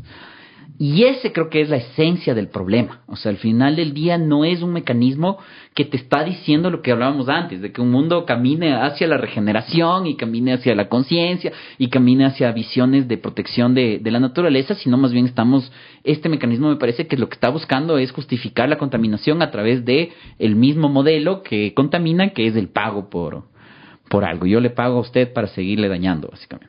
Y, y, dentro de eso se, se, ha llegado a considerar bonos de restauración en eh, vez de solo, o sea, porque una cosa es conservar, Ajá. ¿cierto? Ya tengo un bosque lo conservo. Otra cosa es plantar una arboleda como eucalipto uh -huh. y otra cosa es realmente regenerar, preocuparte sí. de la regeneración. Verás, y, y, y, aquí es donde cada vez se hace más difícil el debate, porque ahorita todavía estamos en el punto así súper grande, pero sí quisiera llegar más adelante, en cambio, a qué pasa a nosotros desde nuestra visión, que en teoría seríamos los vendedores del carbono. Con respecto de la pregunta tuya de pago por restauración, eh, entiendo que hay posibilidades, o sea, hay gente que ya ha conversado. O sea, el tema de los mercados de carbono todavía, como todo, sigue siendo un tema en construcción. Entonces, eh, y tenemos ya ejemplos nefastos en el mundo como yo creo que se están, últimamente yo he escuchado modelos que pueden ser interesantes, ya, eh, en, en, los esquemas de conservación, y para esto nuevamente traigo a los arayacos. O sea, los arayacos tienen, al menos, o están eh, desarrollando, pensando, imaginándose modelos que puedan entrar dentro de estas lógicas de carbono por la necesidad de recursos, que es evidente, pero que tengan mecanismos de restauración y que realmente terminen siendo más adecuados. Entonces, para responder a tu pregunta, yo creo que sí, que sí podría haber la posibilidad de generar eh, procesos de, de, carbono o de meterlo dentro del mercado de carbono, los esquemas de, restauración. Y, e inclusive se ha venido hablando ya en algunos espacios de diferentes categorías de carbono. Entonces les dicen, por ejemplo, los bonos premium, que vendrían a ser estos de regeneración con pueblos y bien hechos, versus carbono normal o carbono de baja calidad, que es la plantación de eucalipto. Entonces sí ya hay estas conversaciones, inclusive en el debate se ha metido sobre la conservación de la biodiversidad también, todos los esquemas, eh, los esquemas de carbono, pensando en que la biodiversidad también atrapa carbono y también el gran olvidado de todo este mercado de carbono son los océanos. O sea, al final los océanos también tienen una, una potencialidad gigante en el esquema de captación de carbono, una sola ballena capta más carbono que, hectáreas de bosque, por ejemplo. Entonces, eh, esos también deberían entrar en estos mecanismos. Yo creo que todavía se están explorando y hay procesos eh, que se están, que, están naciendo por ahí con estas otras pensamientos, que tal vez pueden hacer en cambio ya que el mercado no suene tan feo como originalmente creo que, creo que suena. Y bueno, en la práctica, ¿qué está sucediendo acá en el Ecuador? ¿Tenemos ejemplos buenos, ejemplos malos, feos? que Verás, en la práctica el Ecuador nuevamente es un país sui generis. Ya, nuevamente el Ecuador no es el, ejemplo y nuevamente llegamos a patear la, el tablero. Dentro del esquema de los derechos de la naturaleza tenemos el artículo 74 que nos prohíbe la apropiación de los servicios ecosistémicos. Ya, entonces al final del día nosotros no somos como Colombia, Brasil o Perú, en el cual eh, los mercados del carbono funcionaron al día siguiente. Y ahí tuvimos ejemplos nefastos. Por ejemplo, te doy un ejemplo que sucedió en Brasil, en donde me parece que fue la compañía Shell, ¿no es cierto?, de explotación petrolera, despoja a una comunidad indígena de su territorio, deforesta el bosque y después mete una plantación de eucalipto y a esa plantación de eucalipto le meten el mercado de carbono y empieza a percibir ingresos. Por favor.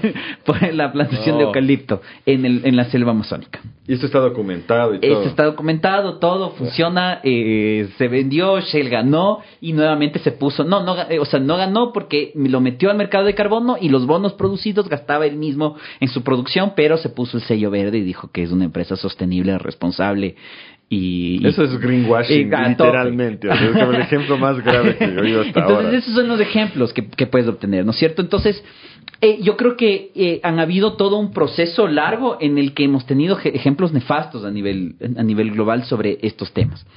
Ahora, ¿qué pasa en el Ecuador? El Ecuador nosotros cerramos la posibilidad al ingreso de recursos por medio de mercados de carbono desde el artículo 74, entendiendo que los eh, servicios ecosistémicos son inapropiables. Y si es que tú entiendes que los servicios ecosistémicos son inapropiables, básicamente lo traduces en que tú no puedes generar un bono título valor que viene a ser el bono de carbono, que puede ser negociable a nivel internacional, tú no lo puedes generar porque al hacer título valor a ese carbono, tú estarías apropiándote de ese carbono. Ya estarías, más bien no, está mal dicho apropiándose de ese carbono, estás apropiando de ese servicio de captación de ese carbono, para que esté mejor que, dicho. Que pertenece a la naturaleza. Que pertenece a la naturaleza. Entonces tú te apropias de eso y generas un título de valor y lo vendes. Entonces bajo esta idea, el Ecuador frenó los mercados de carbono por mucho tiempo, ya el, al punto de que este proceso, como te digo, nace con riesgo de equivocarme en los años 2000, o sea, 2004, por ahí. Nosotros recién hoy empezamos eh, a pensar en abrir este mercado eh, a nivel, entrar a los mercados de carbono. El Ministerio de Ambiente ha tenido un proceso muy largo para poder darse una vuelta y poder decir cómo realmente entiende los mercados de carbono. Eh, la población también ha tenido un proceso largo de pensarse cómo son estos proyectos y yo creo que en el Ecuador hoy por hoy tenemos varios ejemplos, unos malos, otros nefastos y otros que pueden ser buenos, entre comillas. ¿Ya? Porque nuevamente, y con esto quiero hacer una salvedad, porque tal vez de aquí en adelante sí puede que empecemos a defender y, pelearnos contra los bonos, porque yo todavía no tengo una postura muy clara en, en ese asunto. Y yo creo que en esencia no, o sea, filosóficamente, en esencia, desde la, desde la idea básica de los bonos de carbono, yo creo que no están bien porque básicamente es de él pagar por contaminar. Entonces es de él contaminamos y destruimos otro lado, pero pagamos para restaurar otro lado. Entonces entramos en esta dinámica de territorios en sacrificio versus territorios en protección. Y, y, al final del día, ¿cuál es un territorio en sacrificio? ¿Cuál es un territorio de protección? Y después entramos en estas dinámicas de la lógica de, del capitalismo y no vamos a la raíz, que es la la descarbonización o por último el decrecimiento, ¿no es cierto? O, entendernos los modelos de desarrollo distintos, o sea, dejar de pensar que el desarrollo debería ser algo ilimitado en un planeta limitado y que el ideal del ser humano es producir, producir, producir y consumir, consumir, consumir. Yo creo que esa base no se ataca con, con, el carbono.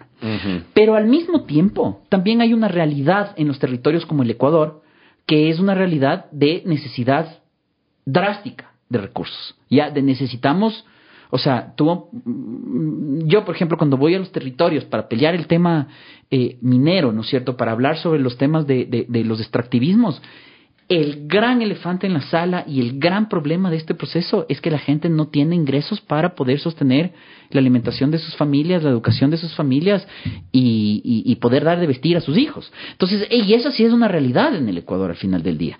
Y si tú entras a revisar ya a profundidad los debates cuando existen procesos de consulta ambiental, entre muchas comillas, porque hasta ahora no conozco un ejemplo real de consulta ambiental en el país, pero quienes terminan dándosele la vuelta a, la protección de la naturaleza, porque en los territorios, yo creo, siempre todos empiezan desde una visión de protección. No, no, yo no conozco ser humano que te diga destruyamos el planeta. O sea, Hasta los petroleros te dicen que no son ambientalistas, weón.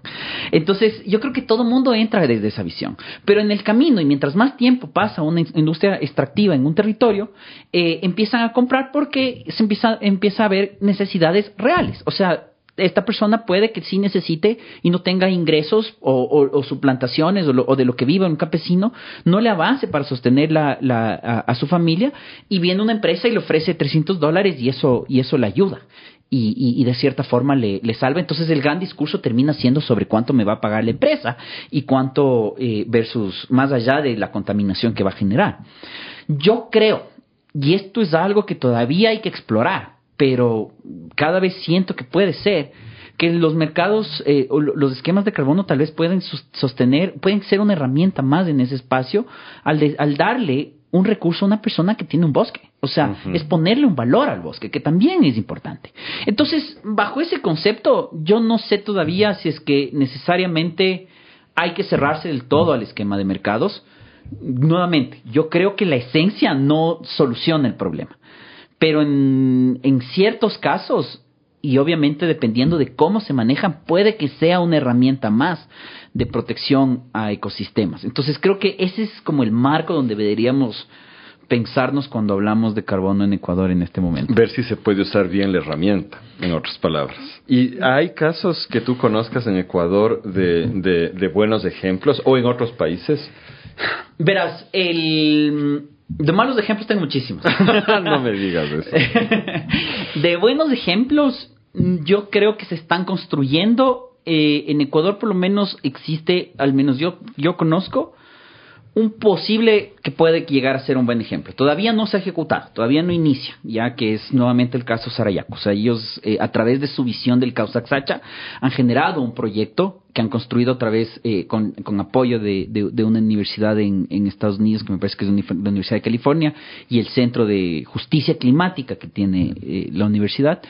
Eh, construyeron un proyecto basado en la justicia climática del pueblo de Sarayaku, pensando en sus necesidades de protección del territorio y sus necesidades de protección a, las personas en el territorio, y han generado un modelo en el cual se basa desde el causa Sacha, o sea, ellos más o menos piensan que el causa Sacha es quien lo protege y ellos solo son serían como administradores de este causa Sacha y al final del día buscarían percibir un ingreso por la protección de ese causa Sacha que ellos tanto tiempo han peleado. ¿Cuál es el concepto del causa Sacha? El causa Sacha es eh, la selva viviente, como lo traducen ellos mismos, ¿no es cierto? Es esta idea, nuevamente, que para, a mi juicio va muy apegada, inclusive a la visión de derechos de la naturaleza, que es pensar que la selva que ellos, el pueblo de Sarayaku, son parte de esa selva y que esa selva es viviente y que son un solo, un solo ecosistema. Pueblo Sarayaku con, la selva.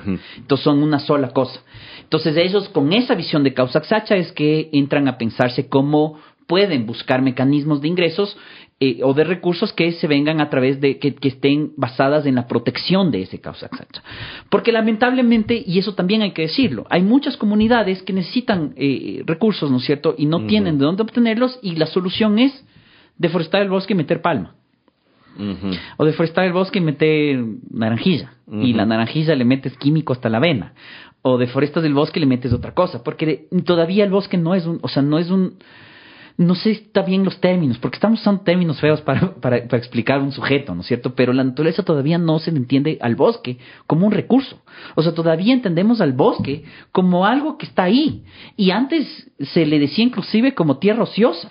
Y todavía no se está cuantificando los servicios que éste nos otorga, desde el tema de producción de oxígeno, desde el tema de producción de agua, desde la biodiversidad y, y la posible salud que nos esté generando ese bosque. Y el hecho de que todavía no se puede cuantificar ese bosque, no hay mecanismos adecuados, te generan que el gran discurso que tenemos ahora en las consultas populares es que el Ecuador necesita, según ellos, 1.200 millones de dólares anuales, eh, y si es que no obtenemos eso, ese bosque no nos vale nada.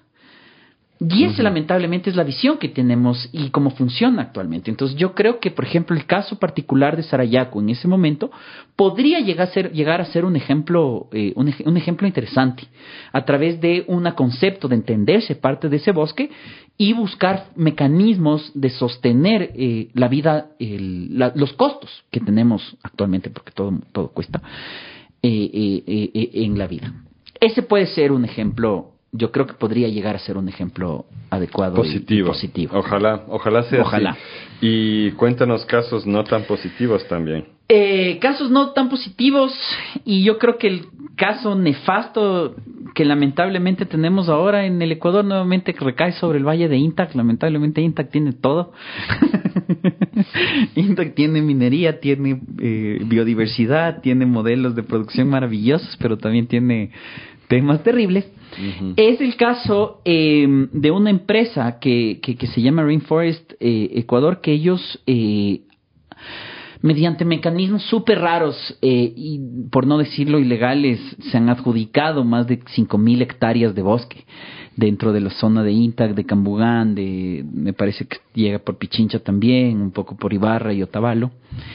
Y ellos han metido todo su territorio, que no es de ellos, y que ha sido de otras personas. Y o de otras otros propietarios. Que tienen otros propietarios en los mercados y esquemas de carbono. Entonces ellos están vendiendo carbono dentro de su dentro de su modelo a través de la, el despojo territorial, ¿no es cierto? O sea, se han apropiado de estos miles de hectáreas y ya están comercializando carbono a pesar de que los dueños son otras personas. Y ellos tienen un título legalizado. doble titulación. Doble titulación. estamos hablando de los problemas del Ecuador. O sea, por ahí un juez corrupto les dio una sentencia en donde le dice que hubo un error. Ellos eh, ellos empezaron con, una, con un título de, de 80 hectáreas y tuvieron un error mínimo de buena fe en el cual transforman el título de 80 a 5 mil hectáreas. Entonces, entonces, claro, después a alguien se le ocurrió registrar ese título, nadie preguntó, en ese título están ríos, están pueblos, están iglesias, están, pueblos, están, eh, como hospitales, están colegios y dentro de ese título nadie nadie se le ha ocurrido ir a preguntar a la gente, oiga, en verdad este título está bien o está mal. Y este título ha entrado dentro de los esquemas de, de carbono han tenido sociobosque, que ojo, sociobosque es un esquema de carbono, ¿no? Es el único que hemos tenido en el Ecuador a través de Red Más y ellos han percibido ingresos por sociobosque. Eh, entiendo que han vendido ya dentro de esquemas ya internacionales del mercado de carbono en general. Entonces ellos ya están percibiendo y paralelamente están eh, usufructuando, por decirlo así, de un servicio ecosistémico de otros propietarios, de gente que ha, protegido esos bosques por otros motivos y que no han percibido ingresos por proteger esos bosques. Ellos están obteniendo esos ingresos y también para mí lo más grave es que sí están queriendo desplazar gente han generado ya un proceso de, de, criminalización a las personas campesinas que viven en la zona, han generado procesos en los cuales han querido ya eh, desalojar a personas diciendo que estos son mis, mis, mis propiedades y mis títulos y al mismo tiempo eh, están han, criminalizado, varios de ellos inclusive tuvieron amnistía, han continúan con la criminalización, están buscando despojos y están buscando sacar a la gente de sus terrenos. Sí, yo debo confesar que este, este caso nos toca directamente a algunos socios de la red de guardianes de semillas porque tenemos tierra ahí. O sea, hay un, hay un bosque protector que, que estamos cuidando de casi 600 hectáreas que está dentro de esa área afectada. Y la historia, como tú la dices, es tal cual, con, con una, un, un poco más de ají incluso, que eh, el municipio de Quito, sin embargo, nos, nos cobra los impuestos catastrales a sobreprecio. Entonces, o sea, el, el gobierno del municipio de Quito porque es, enorme el municipio de Quito, abarca territorios rurales enormes, reconoce nuestra propiedad del terreno, nos quiere cobrar impuestos, pero al mismo tiempo eh, el mismo Estado les paga bonos de carbono a esa compañía, ¿no es cierto? es el tipo de cosas que se dan y a la final recordemos, esto, esto solamente es otro esquema colonialista más. Es lo que hemos oído tantas veces que ha, pasado, ¿no es cierto? Es, continuamos en ese, ese esquema de, de, colonialismo. Para mí ese es el gran riesgo que tiene en el mercado de carbono. O sea, y eso, y por eso básicamente es que yo no, yo no soy fan. O sea, al final del día, si bien te, te, lo planteé también el otro lado, que creo que es importante pensarnos los dos lados, yo creo que el gran riesgo es que terminemos dentro de los esquemas, también en los esquemas de conservación, con modelos colonialistas, extractivistas de despojo territorial, y terminemos nuevamente en los mismos, eh, en los mismos problemas de la consulta ambiental que se le movió a esta comunidad, que alguien se apropió del territorio, porque en cambio ya le estamos dando valor a ese bosque. Y cuando le estamos dando valor a ese bosque, ya, ese, eh, ya va a haber empresas, personas u otras personas interesadas en la apropiación de ese bosque. ¿Qué es lo que pasó con la Amazonía? O sea, la Amazonía antes de que haya petróleo nadie le interesaba. Entonces, desde que hay petróleo, entran las empresas a querer extraer ese petróleo. Ahora que se nos viene el cambio climático y que se nos vienen los esquemas de, de, de, la necesidad urgente de, de, disminuir los efectos de, gases de invernadero y demás, vamos, los, los costos de compensación de carbono van a subir, o sea, va a haber un montón de plata que va a empezar a circular hacia el Ecuador, queramos o no querramos, y eso creo que va a pasar, el querramos o no querramos, sostengamos o no sostengamos la prohibición de que esto pase en Ecuador por el artículo 74 de la Constitución, yo creo que van a empezar a entrar. Y a mí lo que me preocupa es que esto sea utilizado por empresas eh, de mala fe, para apropiarse del territorio y empezar a percibir esos ingresos y que nuevamente el jodido de siempre es el campesino que ha vivido siempre en ese territorio que le es difícil acceder a estos mercados porque como cuando empecé a explicar que hablaba de NDCs, de compensaciones y demás, es muy complicado entender el, el sistema y es más complicado entrar en el sistema porque tiene un montón de tecnicidades que básicamente necesitas contratar a tu equipo jurídico, necesitas de contratar a tu equipo de ciencias y equipos y demás que el campesino de a pie o el ciudadano de a pie no tiene acceso. Y al final del día probablemente no pueda obtener ese recurso y termine siendo desplazados por empresas que sí puedan obtener ese recurso. Pero eso no significaría hasta cierto punto que podría también surgir un buen actor, una, una forma más cooperativista o una empresa que, que o fundación que se dedique a hacer esto de forma correcta, intermediando para que realmente quienes perciban sean los campesinos. ¿Tú le ves posible a eso? Yo le veo posible. Y nuevamente me parece que ese puede ser el ejemplo eh, con el pueblo, Sarayaku. O sea, al final del día el pueblo Sarayaku construyó ellos mismos. Sí, tuvieron la suerte de que tuvieron la asesoría de expertos en el tema. Ya, o sea, llegó gente eh, que es la, el, Centro de Cambio Climático, ¿no es cierto? Llegó al, territorio, les explicó cómo funciona y han construido desde la visión de los pueblos este esquema ahí es donde existen las oportunidades. Entonces, por eso yo creo que es un tema complejo, porque sí puede haber una posibilidad de que las mismas comunidades se organicen, se, se, se, se, se, se, se ajunten, se agremien y hagan una organización y puedan acceder a estos fondos. Pero nuevamente es lo mismo con los otros extractivismos, ¿me entiendes? Recae en la organización social, en el empuje social, en, en todos estos esquemas que tiene que nacer de base y, y, y que no siempre es fácil y no y, es costoso. Pero yo creo que ahí hay una oportunidad, pero al mismo tiempo tienes el Leviatán al lado. claro, es, una lucha lo que toca hacer. Y me da chiste porque al final esto nos lleva a otro tipo de certificación, ¿no es cierto? A certificar que este modelo, este esquema que se ha planteado en este territorio no ha creado afectación social, por ejemplo. O sea, y nuevamente es la oportunidad de quién certifica eso. Eh, dentro de las certificaciones del cambio climático nadie habla de lo social. Ah, sí. Ajá. O sea, cuando tú hablas de bonos de carbono, básicamente no importa de dónde viene ese bono de carbono. Ya, o sea, una vez que tú generaste el título valor, ya no importa si es que ese título viene de una comunidad indígena, viene de una comunidad desplazada o viene de una empresa que deforestó su bosque y plantó eucalipto para generar bonos. ¿Me entiendes? Entonces, ese es nuevamente el problema. Yo creo que existen iniciativas que están tratando de generar las certificaciones, como por ejemplo este, este esquema de justicia climática, que estás tratando de generar certificaciones en las cuales tú puedes garantizar al que, le al que te compre ese bono, que ese bono viene de un proceso comunitario, campesino, de regeneración, organizativo y demás, y eso es lo que debería ser un, modelo premium, y nuevamente entramos a los esquemas de mercado. Porque, por ejemplo, uno de los grandes problemas que yo creo que va a tener Sarayaku eh, al iniciar su proceso es que su, su, su bono de carbono, por ponerlo así, porque ese también está es un error. No, en el Ecuador no podemos generar bonos de carbono por la, falta de perfección. Lo que hacemos aquí es mecanismos de compensación, que ya si quieres te puedo explicar más adelante. Pero me parece que el problema que va a tener Sarayaku es que su, que su, que su bono o su unidad de carbono, para hablarlo en términos técnicos, va a ser más cara que otras unidades de carbono. Porque está basado en un tema de justicia climática. O sea, está pensando no solo en, en, en, en, en cuánto me estás captando de carbono, sino está pensando en biodiversidad, está pensando en comunidad, está pensando en sostenimiento cultural, están pensando en organización social y todo eso necesariamente, como tú en permacultor sabes, es más caro. Que es lo que pasa con los productos que provienen de la permacultura, que pensaron de todo esto, lo pusieron montes y termina siendo un producto más caro. Entonces, nuevamente, va a ser un espacio de disputa, o sea, va a ser un conflicto y va a ser un nuevo espacio de lucha. Yo no sé si es que es positivo o es negativo. Yo creo que hay posibilidades de organización y puede ser una herramienta interesante para las resistencias y las protecciones y la restauración de territorios, pero tiene sus riesgos gigantescos también. Y uno de esos es lo que vemos en INTAG y en este espacio, ¿no es cierto?, en la zona de Cambugán, con esta superempresa que está ya generando los modelos nefastos de, de expropiación territorial para, para captación de carbono. Todos son espacios en disputa y a mí me parece que siempre un tema esencial cuando hablamos de disputa es la opinión pública, ¿no? Y ahí el problema es el desconocimiento. Entonces, sabes que ya estamos un poco sobre tiempo y tenemos que ir cerrando.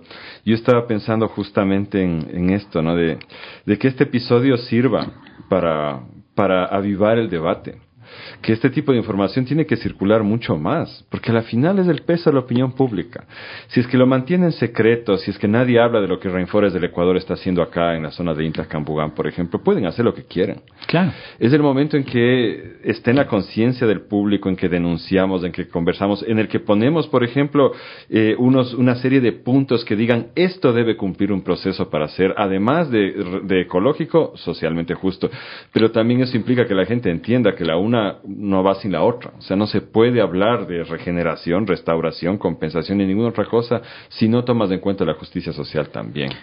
Sí, y yo creo que ese es el espacio donde hay que pelear ahora. O sea, yo creo que el ejemplo justamente este de, de la zona de Cambugán y, y, y, de esta empresa que estamos conversando es un ejemplo en el cual eh, se tienen que mostrar las vulneraciones que hay y se tienen que salir adelante y, o sea, se tiene que mostrar que existe y se tiene que frenar esto de, de raíz. Porque en el caso de que continuemos con los mercados, ¿no es cierto?, con los esquemas de carbono y permitamos que empresas como esta mantengan este modelo, este va a ser la norma. Y Exacto. va a ser terrible para el país. En cambio, si es que frenamos estos procesos, ¿no es cierto? El, realmente nos informamos y sacamos afuera, porque una de las cosas que a mí me preocupan, que es lo que dices, el ciudadano de a pie no tiene ni idea de lo que está pasando. O sea, esta es una vulneración de lo que está pasando en, en Cambugán con esta empresa. Es una vulneración terrible. O sea, ahí tienes todo. Tienes despojo territorial, tienes de invisibilización de pueblos indígenas, de invisibilización de pueblos campesinos, tienes criminalización de, de territorios, tienes destrucción de ecosistemas, tienes apropiación de servicios ecosistémicos, apropiación de territorios y apropiación de fuentes de agua. O sea, tienes todos los, los males, todos ahí mismo, y esto no sale en las noticias. No uh -huh. sale en los medios de comunicación. Y lo único que tenemos, y lamentablemente, es que esta empresa empuja todos los días por los mercados de carbono sin restricción alguna. Porque esa es la otra cosa, ¿no es cierto? Cuando hablamos de mercados de carbono, yo sí creo que no pueden ser mercados libres. O sea, al final del día tienes que tener restricciones. Tienes que garantizar, por ejemplo, de quién es la tierra. Y garantizar que la plata vaya al, al, al, propietario ancestral de siempre de la tierra. Tienes que garantizar mecanismos de no apropiación y acaparamiento de tierras, porque también puede pasar. Entonces tienes que garantizar que mañana empresas como, como esta de aquí no termine tomándose 5.000 hectáreas para, para usufructuar del tema del carbono y venderse como empresa verde, porque obviamente está vendiendo servicios naturales, pero está despojando territorios. Entonces tienes que tener limitaciones a la apropiación eh, y a, a la apropiación territorial. Tienes que tener limitaciones a la deforestación, que para mí es uno de los grandes riesgos que tienen los mercados de carbono, como te dije antes, eh, la producción de eucalipto capta mucho más carbono que un bosque en pie y un bosque nativo con mega biodiversidad. Entonces, ¿qué tipo de incentivo puede ser ese en el futuro? O sea, mañana puede ser el incentivo que yo me bajo el bosque, planto eucalipto porque voy a obtener más plata que manteniendo el bosque en pie. Entonces, eso también se tiene que limitar. Se tiene que limitar el qué bosque lo, lo estás metiendo. No es lo mismo un bosque en regeneración que un bosque vivo, que un bosque que solo hago reforestación simple y voy a plantar ahí tres, tres especies de, de, plantas. Entonces yo creo que todas estas limitaciones se tienen que ver y se tienen que conversar si queremos que este mercado funcione de manera adecuada. Caso contrario, vamos a tener un petróleo más, o sea, vamos a tener un nuevo una nueva camaronera, una nueva, o sea, vamos a estar en los territorios peleando porque nos ponen la mina, porque viene la empresa, que es lo que pasa en ITA. Nos ponen la mina, viene la empresa que nos quiere quitar el territorio para vender bonos de carbono y por el otro lado nos están presionando para hacer monoscultivos de naranjilla con químicos a tope. Entonces, la presión para el campesino y para la persona que quiere restaurar viene por todos lados. Y yo creo que no podemos darnos el, el lujo de que este mercado al menos termine en eso eh, más allá de lo que pensemos de fondo, porque tiene muchos cuestionamientos alrededor del mercado. Para cerrar, mencionanos brevemente lo de los mecanismos de compensación, porque yo creo que ahí hay una oportunidad para promover realmente la conservación y la regeneración, ¿verdad? Sí, a ver, el, el Ecuador lo que hace es el mecanismo de compensación realmente, porque como dije antes, no se pueden apropiar, entonces nosotros no podemos generar títulos valor. Entonces, por ahí tenemos una ventaja, por ejemplo, que yo creo que em, lamentablemente, verás, el, el Ministerio de Ambiente acaba de sacar la norma técnica para los mercados de carbono, ya, en esta, en este momento en el que el Ministerio de Ambiente está sacando todo y todo el mundo estamos dándonos las vueltas en círculos porque estamos aprovechando además los, los, meses que tuvo este gobierno, ¿no es cierto? Antes de las elecciones. Ya vienen las elecciones, no hay asamblea y todo el mundo está preocupado por las consultas populares que vamos a votar sí, pero está pasando un montón de cosas detrás. Y entre estas cosas fue la, la, aceptación de, este, de estos mecanismos. a mí me parece que en estos mecanismos sus errores están justamente en que ellos no están poniendo un valor adecuado al bosque en pie, sino más bien están incentivando a la reforestación. Inclusive no se habla mucho de la regeneración, que creo que es un término que hace falta meterlo más ahí en los esquemas ambientales. Eh, y en los discursos ambientales. Me parece que es un término que se debería utilizar, que no se ha utilizado. Pero bueno, el mecanismo cómo funciona es básicamente el, es la compensación por conservación, ¿no es cierto? Entonces lo que tú haces es, tienes un bosque de protección, ¿no es cierto? Y tú dices que en tantas hectáreas, eh, o sea, lo cuadriculas al, bosque, ¿no es cierto? Y generas, eh, dentro de esta cuadrícula pones números a las hectáreas y esos números tú puedes, eh, terminas vendiendo a alguien que quiere compensar o quiere restaurar el quiere compensar su, su, su, contaminación y su daño a través del pago del financiamiento a estos bosques de protección. En teoría no se deberían hacer la doble contabilidad, que es uno de los problemas que tienes, es que básicamente dos personas te estén pagando por la misma hectárea, que nuevamente no tendría sentido, y también que el, a quien le a quien se le otorga no puede transferir el, la compensación. Pero al final del día es interesante porque puede ser un mecanismo de financiamiento de espacios de conservación y espacios de restauración. Entonces que tú puedes obtener un recurso a través de la, el trabajo que implica la conservación, como bien dijiste antes, y el esfuerzo que implica esa conservación y esa restauración del territorio. Bueno, en realidad me dejas con más preguntas, dudas y pensando Qué bueno. que antes. Sí, yo espero que eso sea también para todos eh, nuestros, todos y todas nuestros oyentes. Y sí, es, es complejo porque por donde ves hay complicaciones hoy en día. Sí. Pero yo sí creo que debemos de estar informados, informadas y, y, darle desde nuestros espacios pelea, conversar sobre esto, ser conscientes de lo que está pasando, que no vuelva a pasar, por ejemplo, que una de las más importantes universidades del país armó todo un evento de conferencia con Rainforest del Ecuador, ¿no? Claro. Sin, sin cuestionar ninguna de estas cosas ni lo Y eso es lo grave, y no solo ellos, ojo, el, la asamblea Asamblea Nacional eh, logramos frenar un proyecto de ley que estuvo presentado por Rainforest de Ecuador. Entonces, claro, cuando nosotros entramos a revisar el proyecto de ley, vimos que en ese proyecto se estaba más bien eh, facilitando los procesos de apropiación de territorios para beneficiar en los procesos de, de carbono. Entonces, yo creo que eso es importante. O sea, no podemos permitir que estas empresas como Rainforest de Ecuador sean el modelo al que estamos apuntándole en, estos esquemas donde pueden haber herramientas. Nuevamente, el concepto eh, está todavía mucho por debatir, pero yo creo que hay que empezar a conversar y empezar a entender cómo está funcionando y, por dónde vienen los poderes. Y más bien promover modelos como el del pueblo Y más bien promover modelos adecuados. Excelente. Gustavo, yo te agradezco mucho por habernos compartido todo esto. Ha sido súper interesante. Siempre tenemos segmentos entre nuestros oyentes, ¿no? Habrá quien diga, no, hablen más de las gallinitas nomás, pero habremos un sector grande también, Radio Semilla, que estos temas eh, nos preocupan, nos angustian, nos dan esperanza, queremos que se debata.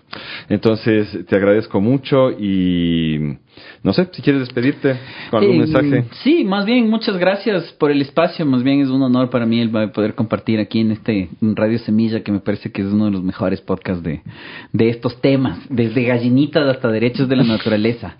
Y para despedirme, nuevamente insistir en el debate. O sea, yo creo que eh, este tema particular, al menos del, del carbono, es un tema que se necesita entrar a debatir, se necesita entrar a conversar y se necesita entrar a entenderlo para que con eso podamos marcar posturas. O estamos a favor o estamos en contra, no importa, pero necesitamos entender cómo funciona para que con eso podamos eh, realmente saber hacia dónde tenemos que luchar y contra quién nos tenemos que enfrentar. Entonces, nuevamente invito al debate, a la conversación y estoy a las órdenes si es que alguien tiene dudas o preguntas al respecto. Muchas gracias. Eh, no se olviden de participar en el debate en nuestro canal de Telegram que tenemos. Y bueno, nos vemos como siempre en el próximo episodio de Radio Semilla.